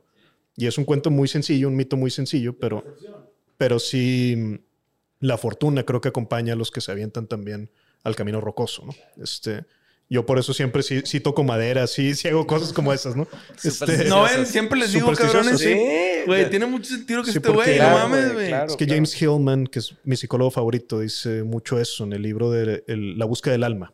Este, no lo he leído, me Dice que la, es, es, el libro más cabrón que yo he leído en mi vida. No mames. O sea, y es... Eh, a ver, sí. ¿Cómo, se llama? El código del alma, Soul's Code. ¿Soul's Code? Sí, de James Hillman. no, ese güey tiene unos pinches libros bien cabrones y dice que las fuerzas invisibles del universo no necesitan ni siquiera que creas en ellas, ni que les reces, ni nada, solo que respetes que pueden existir, ¿no? Este, y habla mucho de, del llamado que tenemos y que cuando respetas tu llamado se empiezan a pasar pendejadas que uno ni se esperaba, ¿no? Este, y, y, eso, pues, sí ha sido al menos la historia que yo me cuento y que sí ha sido cierta a lo largo de mi vida, güey, que cuando tú, eh, dice, el llamado no lo escoges, güey. Te chingaste desde que naciste. Dices, con una semilla, güey. Así se llama la teoría que él pone. Este, de la semilla, este, Acorn Theory se llama, este, y, y dice, la semilla no la escoges, güey, tú ya la traes, pero si respetas esa, ese llamado, es cuando empiezan a pasar cosas interesantes. Y habla mucho del apodo que uno se pone para, este, para relacionarse con el universo y todo esto. Este, pero bueno, yo, también creo, o sea, yo también creo un poquito en eso, o sea, no, yo soy la persona más escéptica del mundo, pero igual que tú, me he sentido más afortunado que nadie y me ha favorecido esa fortuna cuando, cuando dejo que esas energías que no conozco de sí, lo que sea, lo que sea, me dejo llevar, güey. No sé si ahorita vayas a eso en cuando conociste a este cabrón, güey. Este, pero igual me tocó cuando conocí a Ricky y después cuando conocí a Andrés. Dije, yo no sé qué chinga, no sé qué, pero me siento afortunado de estar aquí vivo y estar afortunado de, de de sentir la pinche la compañía, buena vibra en la compañía de esta persona, güey. Absolutamente. Y me dejo llevar y de repente aquí estamos, güey, ¿sabes? O sea, platicando de esto. Eso, eso está, está bien bonito. Sí, es como, yo, Ricky y yo coincidimos varios años, pero por ahí en los 2000, güey. Y nos dejamos de ver 15 años, güey. Tenemos muchos amigos en común y el golf coincidimos, pero de qué pedo que ha habido y peda, pero pues este güey es tres años más grande que yo, que dice, no hay pedo. Y de repente nos dejamos de ver y de repente, pum, caen a la agencia para ayudarles con un disco y ya conozco a este güey. Fan, obviamente, güey, como todos, cabrón. Y pues a Ricky fue, ¿cómo estás? ¿Cómo chido no te veo? Tenemos muchos, muchos amigos en común. Y fue como, güey, qué buen pedo, pinche brisa de aire fresco, cabrón. Y cuando se da el pedo de, güey, güey, traemos este plan con Aeropasión, ¿no te interesa? A ver qué pedo. Yo, güey, me interesa cabrón, pero yo traigo esta idea y me acuerdo que les hice una presentación. Se, me, quedaron viendo, se me quedaron viendo con cara de, ¿qué puñetas que te quiere? Mamaste, te mamaste, ahorita te cuento, me pasó. Pero, pero espejeo así, es 100% porque hasta me madre ¿qué, ¿qué, les dije a ustedes? El bandido, yo, yo soy ese güey. Este güey es con no, pues Marcelo y la mole. Y yo soy ese güey, pero de este lado, par de cabrones. Este, y me dijeron, pues algo hay ahí. Y le dije, güey, este güey es bien serio, güey. Y se ve que es bien estructurado. Es la estructura aquí Sí, no, no. y este güey es igual, güey. Sí, sí, es lo que Este güey le mete formas y recetas y procesos a las cosas.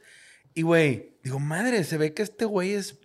Trae, agenda. Con, o sea, yo traigo mi agenda, cabrón. Yo mm. traigo mis pendientes. Tú ves, me, me madrean mucho de que no mames, güey. Y yo es que no puedo. Sí, no, no, claro. Y yo te veo y digo, no mames, yo me veo mucho en ti, güey. Cuando.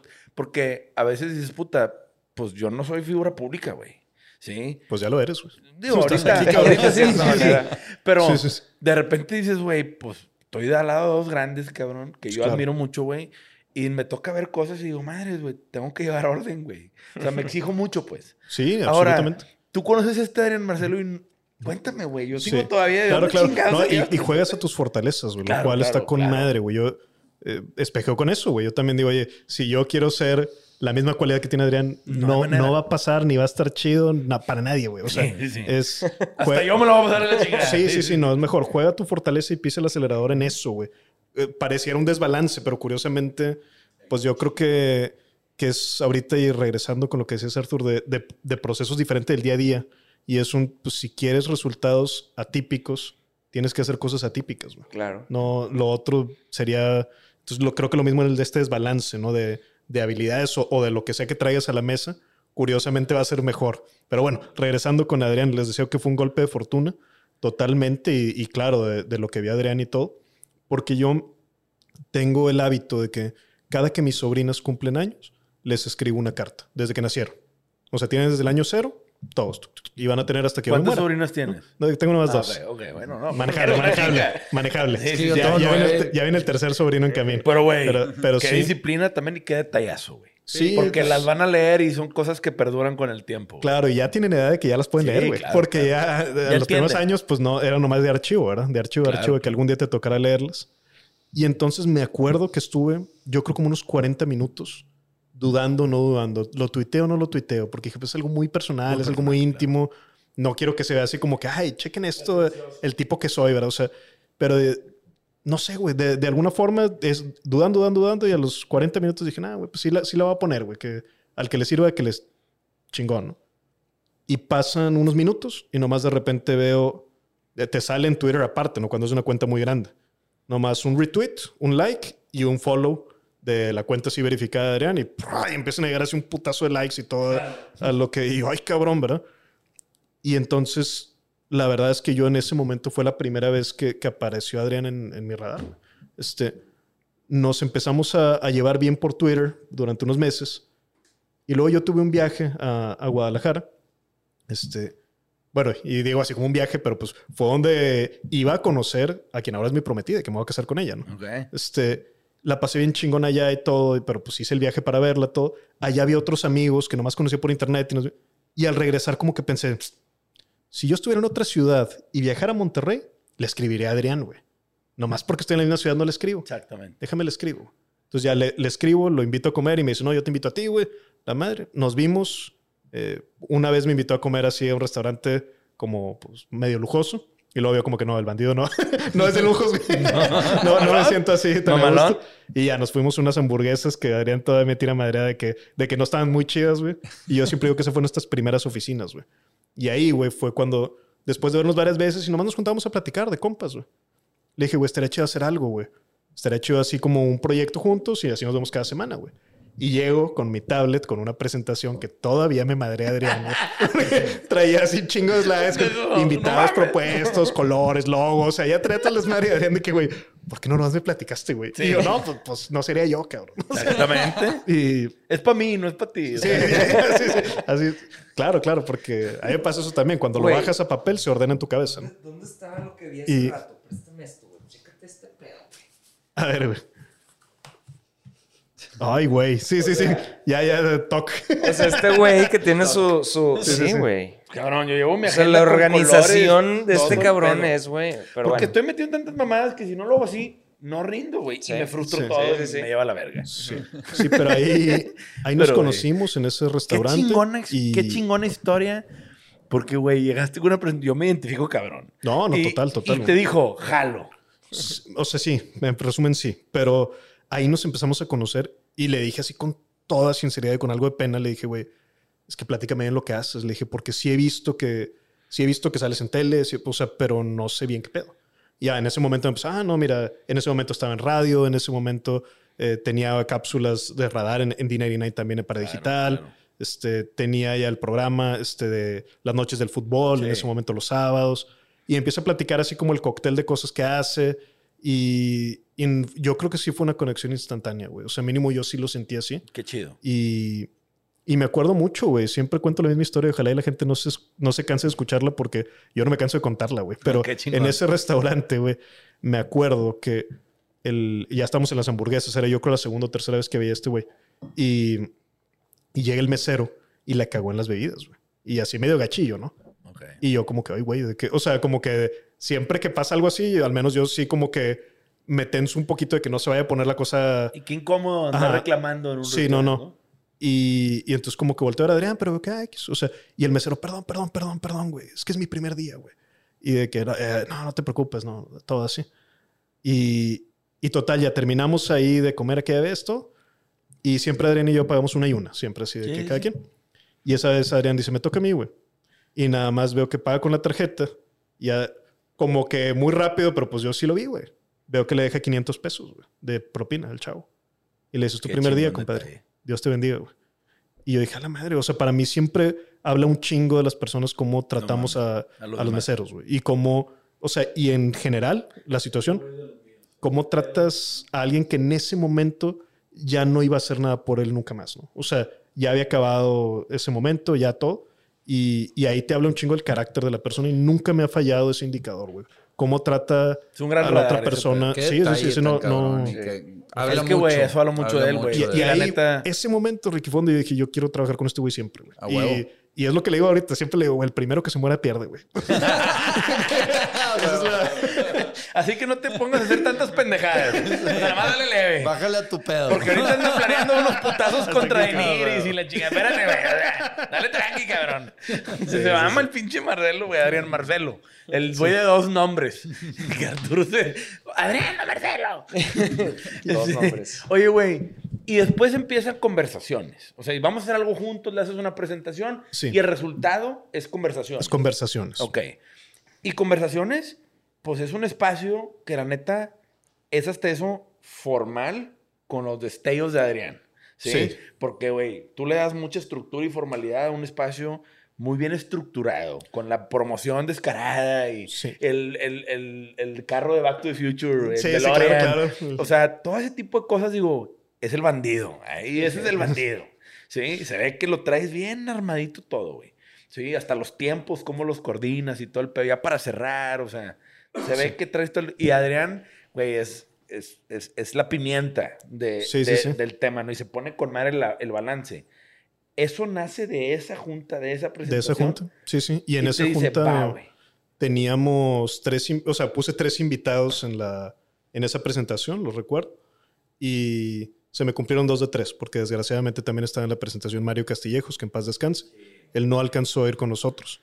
Y los, los otros dos que estaban ahí, Sofía Segovia y Horacio Marchán, ya los tuvimos de invitados y, y, admiración total para, para esa... Ellos tres, pues era así como desde el minuto cero, ¿no? Ya estaban propuestos. Este, y... Para nosotros fueron Jumbo, Jonás y Roberto Martínez, ¿no? Sí. Los Jumbo, Jumbo Jonás. Jonás, Roberto y Jumbo. Jonás fue el primero, ¿verdad? Y luego fue Flippy, Charlie y Jumbo. Y luego fue Roberto Martínez. Sí, fíjate con... Y la neta es ese pinche feeling de Sí. A huevo. Sí, fíjate, yo con Flip es un tipazo, estuvo con madre cuando fue a conversaciones. Saludo al Flip. Sí, un pan de Master de Master. Acabamos de grabar, güey. Y ya como que me relajé y le dije, güey, espero que no se haya notado, pero soy súper fan.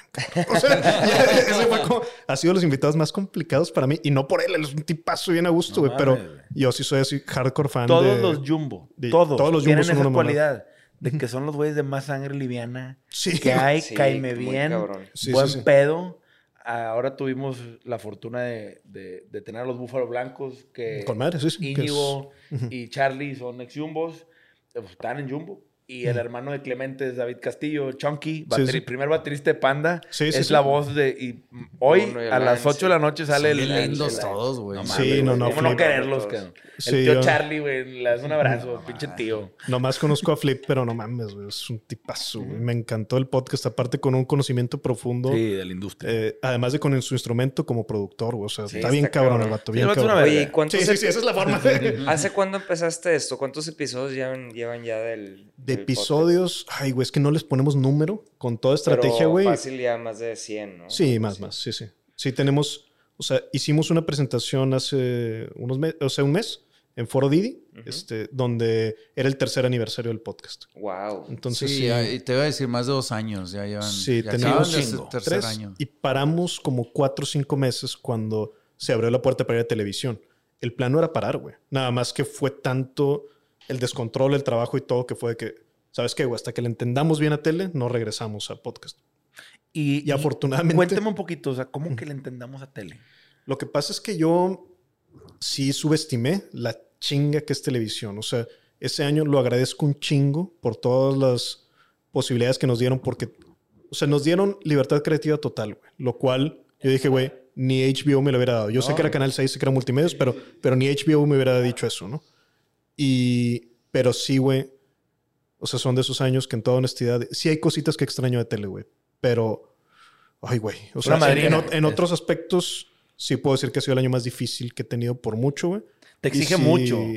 Sí, es un ambiente de competitividad y de muchas cosas que yo no estaba, no la medí bien, güey. o sea, no la viste venir. No, pensé que, ah, no, pues preparamos un día el programa y el otro día lo hacemos.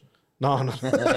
un programa de tres horas y media en vivo, no, no, no, güey. Este, y fue una chinga, pero ¿Qué programa era, perdón? Adrián Marcelo presenta. Adrián Marcelo presenta. Ah, que sí. sigue ese programa. Sí, sigue el programa, sí. Este... Y ya tiene un horario mucho más chingón. Sí, sí, sí. No, fíjate que sí empezamos desde, desde que ah, empezamos miércoles en prime time. Es que hay un programa de Adrián que ya tiene un slot bastante chingón. Sí, sí, sí. Uno de los varios. sí, lo, eh, tanto Adrián Marcelo presenta como es en serio, nada más los miércoles y los jueves, pero están en prime time. Este, los dos ahorita. Yo en ese en serio nunca he estado involucrado, pero en Adrián Marcelo presenta sí me toca estar involucrado. ¿De escritor? Eh, estuve, haz de cuenta, desde la junta, donde Adrián me dice, oye, es que el director me dice que si hacemos un programa, ¿qué hacemos? Y ya haz de cuenta que tenía tres días para inventar algo. Y ya llevé una presentación que algún día en un live stream algo lo voy a mostrar porque fue algo medio curioso. Porque no tiene el gran chiste, pero se hizo así como como secreto de pasillo en multimedios y la gente ya vi la presentación. o sea, y empezó así como que el desmadre de que, ah, chinga, güey. Mamalán. sí, pusimos ahí, estaba bien hecha esa presentación. Qué chingón. Y, y desde llegar a proponer a los directores el, el programa. concepto y todo. Este, y los primeros 10 meses del programa hice 40, 41 programas, creo que fue hasta lo que llegamos. Este, y luego de repente, y te decía que qué bueno, porque ahí fue un año donde fue la primera vez que escribí una canción parodia, que escribí eh, cosas en vivo, que escribí sketches, a sabiendas de que no hay tiempo para que el talento lo practique. Tiene que ser muy claro lo que estás haciendo. Y escribí entrevistas. Y se me cumplió uno de los sueños que tenía que fue escribir lucha libre, güey. O sea, ah, hay un hay un capítulo donde hicimos como las peleas cinemáticas que hacían de WWE la neta quedó con madre. O sea, no nos fue bien en rating, güey, la neta, pero, pero es de las cosas que más me orgulloso. Y la tengo guardada, güey, porque era Qué chingón. Eh, Sick Boy, que es de los luchadores extremos más conocidos de aquí del país. Y fue contra Adrián, que se puso Ariano Grande, y Daniel Migraña, que era el amo del caos. Hicimos así por etapas y todo, construimos todo. Y hay una versión pirata, que esa nunca salió al aire. Era una versión pirata narrada, que yo la tengo, narrada por Aldo Farías, güey, que es súper fan del WWE.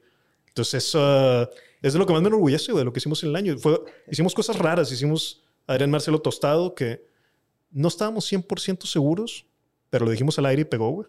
Que dijimos, es el primer, en ese formato tipo roast, que se hace en tela abierta en Latinoamérica, güey. Y lo que acareamos el huevo, no estábamos seguros. Y es un poco así tipo Tim Ferriss-esco, ¿no? de, que, sí. de que, bueno, decir, pues esta fue, fuimos a mi conocimiento también, lo primero en tela abierta que intentamos jugar Dungeons and Dragons eh, en, vivo. O sea, y sí, es algo que yo creo que sí, sí hubiera funcionado, güey. Nada más que era de hábito de consumo y todo. Pero bueno, paramos el podcast tantito. Afortunadamente regresamos a tiempo porque yo estaba, o sea, yo sí estaba bien enguevado que hay que regresar, hay que regresar. O sea, ya más o menos, ya más o menos. Ya te has enamorado del proyecto. Ya va bien el rating, ya va todo así. Regresamos a hacer podcast. Pasan dos o tres meses y pum, me corren de tele, güey. Y dije, ay, güey, qué bueno que regresamos a hacer podcast porque mi temor era, o sea, yo jamás hubiera querido que el podcast se percibiera como que, ah, plato de segunda mesa, ¿saben qué? Ya me corrieron, ya regresé, o sea, mm. porque no, güey, para mí el podcast es... Era el primer plato. Es el corazón de lo que hacemos en BAM, que ya ahorita se extendió a stand-up comedy, se extendió a Hermanos de Leche, se extendió, eh, bueno, siguen conversaciones y pues esperamos hacer, antes de que acabe el año, piloto de una serie, entonces, pero el, lo que bombea el corazón de, de, todo lo periférico, yo sí considero que es conversaciones. Oye, pero qué chingo. Cuando dices me corrieron de tele, ¿qué? ¿Se te dijeron los ratings no dan bye? Así como le hacen a todos. ¿O hubo un tema que dijiste, ya me voy? Este no, no, yo no, yo no, no me podía ir así, güey, porque también. Pues estabas con este, Adrián, tenías sí, una mancuerna. O sea, realmente lo que terminó pasando era como si yo le hubiera hecho así una carta a Santa Claus y me lo hubiera cumplido, güey. Ok. Porque me. Fue una junta medio extraña, güey. Porque me cita el, el director, el CEO y yo ya medio sospechaba por cómo vi que uno o dos programas antes estaba así en el, el staff, no sé, ¿verdad? Algo, algo, algo pensaba, algo pensaba así. Y luego, oye, te quiere ver el CEO, ah, ya está. Y cuando llegué, nada más me dijo simplemente, oye, fue muy corto, pero sí me dijo como que ya, a mí y el otro productor también, porque éramos dos productores, y con el mismo, eh, el mismo nivel de responsabilidad y de creación y todo, este, el buen Luis Cantú, y, y nos dice a los dos, oye, este, pues ya no, es que son, son un programa muy caro. Este, entonces ya va a pasar de que sea, porque también eso me faltó mencionar y creo que es importante, fuimos el primer programa externo en la historia de multimedios. O sea, nos compraban el programa y nosotros entregábamos. Ustedes vendían el producto. Sí. Y muy, muy de corto plazo, eh, Desvelado siguió el mismo formato. ¿eh? Pero nos tocó ser el primero y eso causaba más tensión interna. Y yo sí lo entiendo, güey. Sí lo entiendo porque imagínate que hay gente ahí haciendo fila, güey. O sea, todo el trabajo, toda la chinga, todo su proyecto de vida, güey. Y de repente un buen día es un, oye, güey, este güey va a ser productor del programa de Primetime, al que le vamos a dar libertad creativa completa. Ay, ¿quién es, güey? Es un puñetas que estudia ingeniería civil y no sabe nada de tele. Lo outsourcean, sí, alguien que no está ahí adentro. Pues no, obviamente, güey. Por más sí, que la tú llegues con levanta la guardia. No, Con toda razón, con toda justificación. Güey. La sí. Yo sí lo entiendo, güey. O sea, por más que llegues con bandera blanca, también respeto lo que. Pues yo llegué a quedarme con algo que no, no, llegaste a adueñarte de lo más deseado, güey. Sí, entonces sí entiendo también que fuera un ambiente complicado. Ok. Este, pero bueno, eh, el CEO nos dice, entonces ya no, pero el programa va a seguir. Este, nos alcanzaron a preguntar, oye, el registro del programa, ¿cómo está en el INPI? O sea, algunas cosillas antes. No, no, pero qué bueno que, fue así porque para mí fue lo mejor que pudo pasar, honestamente, porque fue un, sigue el programa y, y hay que decirlo también, güey, les va muchísimo mejor ahorita que como nos iba a nosotros. O sea, en rating, en impacto, en todo. Este, pero a mí simplemente está muy caro. O sea, lo que cuesta aquí es, es equivalente a X otras cosas. Entonces ya no. Pero se va a quedar el programa y sigue Adrián. Y yo fue que, güey, no, haz cuenta que no sé qué cara puso, que yo hasta vi como que el CEO como que hizo cara rara, como que, ah, chinga, güey, esta es la parte donde me ruegan, o no sé. o, no me ruegan, pero sí donde... Donde, oye, hay una muy contento este güey. Me, no bajo el sueldo, no sé, y para mí fue así... sí fue una liberación, güey. Esa es la verdad. O sea, porque sí, pero aún así, o sea, sí quiero decir, estoy bien agradecido con la oportunidad que me dieron ese año, güey. O sea, porque vino de dirección y vino, claro, por una confianza, sí de carambola, donde vino por Adrián también, porque Adrián ha hecho las cosas muy bien y es un hombre muy leal, le ha sido a la empresa y, y eso... La lealtad genera muchos beneficios. Sí, yo también digo, o sea, sí pasó eso, que oye, ah, eh, te toca ir a pichar el programa y te lo aprueban y está bien, güey. O sea, te puedes dar la puñeta mental de que sí, soy don chingón, pero no es cierto. O sea, si, si no he ido con Adrián al lado. El endoso de Adrián. No, no pasas de la, del torniquete, güey. sí, es un endoso que te da mucha credibilidad y te da empuje, güey. O sea, Así aunque sea invisible, es un tema que vale mucho, güey. Y Adrián, la neta, lo que ha hecho para mí, la palabra de Adrián dentro de multimedia es lealtad. Así Porque ese güey pudiera haberle dado la espalda hace mucho tiempo y haber hecho muchas cosas. Y ese güey, la neta, y hasta raro, güey, porque mucha gente no es como él. Él es muy, es un espécimen muy raro, porque en la tele la gente cero le, le a nadie, güey. Sí, Les vale verga. Y este vato se sigue manteniendo firme cuando el vato ya es alguien. Y el vato trae algo que ofrecer que muchos pudieran billetearlo y, y el vato y eso, aún así, ese pedo tenlo por seguro que ha pasado, ¿eh? Tenlo por seguro que ha pasado. No me lo tienen que decir, es obvio, güey. Son obviedades. Sí. Pero qué chingón y yo es lo que te digo, la palabra que puede definir a Adrián en tele del Ahora, ¿en qué pinche momento llega hermanos de leche, pendejo? pinche mole, pendejo, tirando balazos. y aparte ya tiras splashes de sangre. Cuando el vato se autodispara. Güey, a mí jamás se me va a olvidar una madreada que escuché, güey. Cuando el vato dice, le pusieron el cuerno a Shakira. A Shakira. Y tú con tus chingaderas, con el cuello negro, con diabetes, con resistencia a la insulina, el cuello negro. Güey, me reí media hora solo aquí, güey. Me salió el pinche clip, güey. Y sale la mole que esa Shakira, millonaria, con un culazo y la chingada. Y, tú andas de mamona con aquí resistencia a la insulina, la marca Herrera. no seas pendejo. Sí, he, visto clips y está no chingón programa, güey. ¿Qué ¿Qué mamá se acaba de entrar este pendejo? Pero, güey, no puede dejar de reír en un chingo de rato. y luego el vato empieza con sus pinches o sea, Ese podcast es también parte de Band Network. Sí. o sea, tú lo, en lo que estás todo el día es Band Network. O sea, es tu... Prácticamente sí. Ah, años antes estuve haciendo consultoría narrativa. Por eso te decía, sí, he estado de Ghostwriter. Sí he hecho cosas tan cuestionables como hacer discursos de políticos, güey. O sea, cosas así como... Sí, eso sí ha existido también en mi vida. Y luego nunca oficialmente dije, ya lo dejo de hacer, güey. Solo empezó a ser tanto, tanto, tanto, tanto la exigencia de todo lo que nos estaba generando en todo sentido profesional BAM, que pues ya, o sea, llegó el punto donde ya es muy raro que, que agarre algo así de... Oye, bandido, ¿y BAM es tuya y de Adrián? Sí, pero, pero, el caso de Hermanos de Leche es diferente. Sí, porque sí.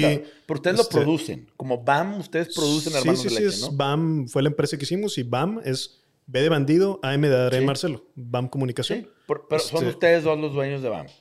Y ustedes producen Hermanos de Leche. El litro de leche. Sí, pero Hermanos de Leche sí es propiedad de cuatro personas, no nada más de nosotros dos. O sea, en, es la mitad es de BAM y la mitad es de Equipo Mole. Y es con con Mole y con David Cantú, que es nuestro tour manager y que es un súper chingón. Siempre digo que es Terminator, güey. Este ese güey, porque una vez me tocó en Camerino, me dio un chingo de risa. David es un tipo muy serio, güey, muy profesional, güey. Y me tocó que en un camerino, güey, de hermanos de leche, pasó una persona que era un, era proveedora de un esfuerzo que se iba a hacer para un tipo de mezcal o tequila, no me acuerdo. Pasa en el set y viene con dos personas. Y entonces David pregunta rápido de que, oye, vienen contigo y la señora se le hizo chistoso decir, no, no los conozco.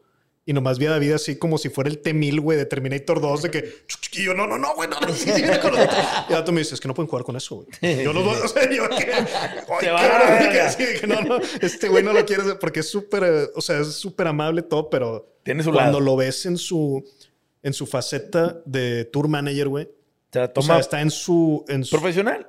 Sí, sí, pero aparte veo que lo o sea, como que es un momento que él disfruta mucho porque sabe que es muy bueno. Y vaya, güey, sí nos cambió completamente en haciendo stand-up comedy con Adrián. Ahora para el show de conversaciones en vivo y con Hermanos de Leche nos sigue que sea nuestro tour manager. Fue un cambio radical en, profesionalización. Qué chingón, güey. Este ¿Y cómo se les ocurrió, Hermanos de Leche? ¿A Adrián se le ocurrió? O sea... No, pues fue en equipo, fue en equipo. equipo? Sí. Porque, güey, está bien curioso el nombre. Digo, ser hermano de leche tiene su doble sentido. Cada quien... Y, salen tomando leche de un cartón de leche Lala, güey. Es una mamada ese pedo. Cada quien pusimos lo nuestro y cada quien contamos como que variaciones de la misma historia, güey. O sea, como que cada quien tenemos la nuestra, güey. La mía, como yo la cuento, es que eh, fue la mole de invitado a conversaciones. Ajá. Y ahí la mole le dijo una de tantas veces, a lo mejor que había platicado, como que salió en la plática. No me acuerdo si vino de la mole de Adrián, ni es importante, pero oye, deberíamos hacer show juntos. Y entonces, ah, sí, no sé qué, papá, papá, ya está, acabamos de grabar. Y yo le dije a Adrián, bueno, hay que soltar esto. Sí, o sea, hay que hacer el show juntos. oferta. Ajá. Entonces, hubo una primera versión que se llamó El Show Prohibido, de La Mole de Adrián Marcel, en octubre del año pasado. Y ahí, luego, en un desayuno, eh, comiendo unos chilaquiles y yo llegando así todo muerto, desvelado, güey, este, porque no voy a desayunos normalmente, pero estábamos los cuatro en la mesa y ahí fue donde dijimos, oye, los cuatro que estamos aquí somos los del proyecto, este, vamos a hacer algo. Y eso también siempre se lo voy a agradecer a David, güey que David fue el que dijo, es que hay que hacer contenido, no nada más los shows, hay que hacer contenido, porque yo ahí estaba sentado como escritor, no como productor. Entonces digo, ah, bueno, yo me encargo del contenido, déjame proponerles algo. Y ahí es donde ya, y ha cambiado, ha, cambiado a lo largo de este año el, tipo de... El formato. El formato, como lo hacemos un poquito, y para mí sí fue como una secuela espiritual de lo que hacía en televisión. Sí me daba un poco más de permisos al inicio de... Retomaste un poco esa parte de tu carrera, sí. La gente le dice podcast y sí, ayer salió Spotify, lo puso, en, era el número 10, pero estaba en la lista de los 10 más escuchados en México. Este, es un show, es más un show. Es un, sí, es un programa digital. Es como la corneta, o sea, es como, o sea, es un show. El bar de Sagar, hay muchos que son así. claro, güey. Este, el bar de Sagar. Sí, sobre todo por la edición, como dices. Yo no escojo por la audiencia. Mucha gente lo escucha en formato audio, pero toda esa edición que hace Lalo, el editor, pues es una mamada que pues nomás en video. Oye, ¿y tienen un set? O sea, porque veo que conversaciones tienen un set que es muy de ustedes como aquí, ¿no? Sí. Y luego digo, Hermanos de Leche ya tiene hasta su luminoso Hermanos de Leche y la Sí, sí, sí. Y la salita de este par de güeyes que se maman. Sí, también está ahí puesto el set. es el mismo espacio físico, nomás que a la izquierda está conversaciones y a la derecha Pero es una oficina de BAM Comunicaciones y ahí tiene su estudio. Sí, pero realmente es decirlo de manera muy formal. Realmente es casa de mis papás, el segundo piso. ese, es el, ese es el estudio. Me embola que es la verdad. Sí, güey. O sea, es como que no tiene mano. Conozco yo. ¿A dónde fui yo? Sí, sí, sí. sí, sí, ah, este, ¡Qué chingón! Sí, y Adrián me decía mucho, es que hay que pagar renta a tus papás, no sé qué. Le dije, no, Adrián. No, es que dile a tu... Ok, le dije a mi mamá y me hace cuenta que no me dijo está pendejo porque mi mamá no dice maldiciones, pero me dijo de que eso no va a pasar nunca, güey. No, está bien. O sea, Mames, estás en familia aquí, Sí, sí, no, no, eso no... Pero, güey, Porque el segundo piso de mi casa no... No está habitado. No está habitado. Se construyó al revés esa casa. Era de una planta y luego hicieron el segundo. Entonces no hay habitaciones. En el segundo piso. Es un área abierta. Entras desde fuera por una escalera externa. Hay una terraza y luego este, el estudio. Y tiene ahí, o sea, baño, todo. Entonces... ¿Y es ahí trabajas tú? Normalmente sí. Normalmente ahí subo a escribir. Y... Es donde tienes todos tus libros. sí, tengo la sección y ahí tengo los libros de, mucha gente de toda la gente que ve el podcast. Sí, y, y Hermanos de Leche sí vino de, o sea, el nombre sí vino precisamente de esa parte como provocadora. Siempre era algo como que se esconde un poquito. Yo me acuerdo... Y el doble sentido de estos güeyes. Así es, así es. Entonces, de ahí se hizo una pila de nombres, de opciones. Y, y si, pues los, los propusimos y yo fui el primero en decir, yo creo que es este, güey. Y si lo rebotamos, le dije, pero abiertos. Y mucho de lo que nos fijamos fue, y esto es crucial para que si están empezando un proyecto, que estuviera libre el .com. Entonces, sí, sí fue algo que tomé en cuenta. Y si luego, luego compramos. Hermanosdeleche.com. Está sí, Aparte nombre, güey. Era dominio premium. 15 mil bolas. Y yo, ¡ay, güey! 15 mil. Pero pues bueno, era para otro fin originalmente, supongo yo. Sí, para otro giro. Página Porky. Pero, pero sí. Pero sí dijimos, bueno, pues ya lo. ¡Joder! sí, sí, sí. Oye, güey, ¿y qué sigue para ustedes? ¿Van? ¿Conversaciones? ¿Hermanos de leche? Veo que hicieron shows en vivo. Güey. Sí, los shows en vivo son una. La están rompiendo, cabrón. La neta son para mí de los... Nuevo libro también. Sí, güey, nuevo, libro. Nuevo libro. Pero como que han has consolidado muy bien todo en equipo con estos güeyes. Sí, y se están atreviendo a hacer cosas distintas, como lo que es Hermanos de Leche. Se salieron totalmente del modelo que traían de conversaciones. Y eso habla de tu experiencia en tele. Ahorita que lo dices, ya conecto mucho con esa curiosidad creativa, güey, de vamos a traernos a hacer mamadas más por acá. Y obviamente con dos pelados que se prestan espectacular la dupla, güey. Es que... Pero, güey, ¿qué sigue, güey? Y además ahí creo que es importante mencionarlo, y nunca lo he contado, pero cuando pasa lo de tele, güey, yo la estaba pasando muy mal, güey. Y entonces me recomiendan un libro que termino leyendo, güey. Y de, cómo hacer tele, güey. Es un libro extremadamente raro, güey. O sea, ¿cómo te vas a encontrar un libro de cómo hacer tele en vivo, güey? O sea, está impresionantemente raro, güey, porque a quién le podría, entre comillas, interesar, ¿no? Y entonces leo el libro y le mando correo al autor y hemos intercambiado algunos correos. Y pues el autor es Joe Toplin, que tiene un chingo de Emmys y que era el showrunner de David Letterman. chinguetas. Wow. El vato top 3 de toda la historia que se ha dedicado en su vida, ¿no? Sobre de Harvard, o sea, no, no, una mamá del vato. Y ahí pues le agradecí mucho, porque le dije, güey, me hiciste sentirme en control de la situación otra vez, güey. O sea, y yo ya sentía que se me salía de las manos, que el caos. Entonces, sí hubo como un, una curva de aprendizaje y yo sentí que ya la estábamos más o menos sorteando bien y viene el cortón de tela. Entonces sí me quedé con ganas de que dije, güey, creo que ya aprendí a hacer un poco más esto. No es exactamente lo mismo, pero sí, sí me quedé con ganas de hacer entretenimiento. Y sí me quedé con ganas de hacer tele, güey. O sea, hay que decirlo también. O sea, hay cosas. Yo nunca digas nunca, cabrón. Yo me quedé con ganas, güey. Yo tenía planeado, o sea, nomás en papel, no, no contacté a nadie, pero yo tenía así meses ya diciendo es que vamos a hacer como en otro rollo cuando Ada le tiró un penal a Jorge Campos, nomás que truqueamos aquí, güey, y que Adrián se sube un suru, güey, y le ponemos el sonido de helicóptero como si estuviera volando al estadio, pero que llegue aquí con Nahuel y salga la mole de, un, de un bar, del baño, de cuenta, o sea, ya teníamos como planeado y no, no lo pudimos hacer, güey. Entonces dije, bueno, a lo mejor me toca hacerlo otro día. Este, pero... Y habrá tiempo para Sí teníamos así un archivote, güey, y esa es otra cosa también, güey. Empezamos a usar pauta, güey, lo cual a mí me sorprendió mucho que la pauta es, es difícil de encontrarla en, aquí en televisión. O sea, si yo imprimiera las 40 pautas que tenemos, 41, 42, no me acuerdo, o sea, son unas 600 páginas, güey. Fácil. No, yo creo que más, güey. Este, o por ahí. Pero sí, todo lo aprendimos a estructurar bien, a hilar bien, a no estarse comiendo el reloj, güey, a no hacer perder el tiempo de la audiencia y todo. Y eso, pues, creo que conecta mucho con Hermanos de Leche. Y para terminar de responder qué sigue, pues quiero, creo que nos toca hacer eh, ficción. Eso es lo que me gustaría. Queremos hacer una miniserie, este, así hecha con las uñas, con tres pesos, pero creemos que lo podemos llevar a un buen nivel. Este, ya hay planes para eso. Claro. Sí, ya hay planes para hacer el piloto antes de que termine el año. Este, pues son seis capítulos de 22 minutos, no, no es para volverse Arturo tomó clases de actuación, güey, es una verga. No, pues, no, güey. estoy todo cagado, güey, mi clase de actuación y No hice la tarea. Tomé dos, dos clases. No hice la tarea. Es más difícil de lo que clases? pensé, güey. Dos clases. Dos clases. Más difícil de lo que pensé, güey. No, No, sí, sí. mamalón. Oye, bandido, pues no mames, güey. La neta es que yo me voy impresionado. Estoy sorprendido por todo lo que has hecho, güey. Todo el camino que has recorrido, güey. Y lo que Se dice fácil, A huevo. cabrón. La neta, güey. Este, creo que eres un gran complemento para el equipo de BAM y para Adrián, güey. Que eres un contrapeso, un balance que juntos, en equipo, generan mucho valor, güey.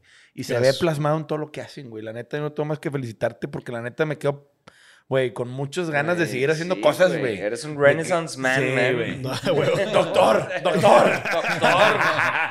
No, doctor. no, doctor. Este, mamalón ese pedo. Yo que, yo- cuando yo acabé mi maestría, güey, yo me acuerdo que díganme maestro, culero. Maestro.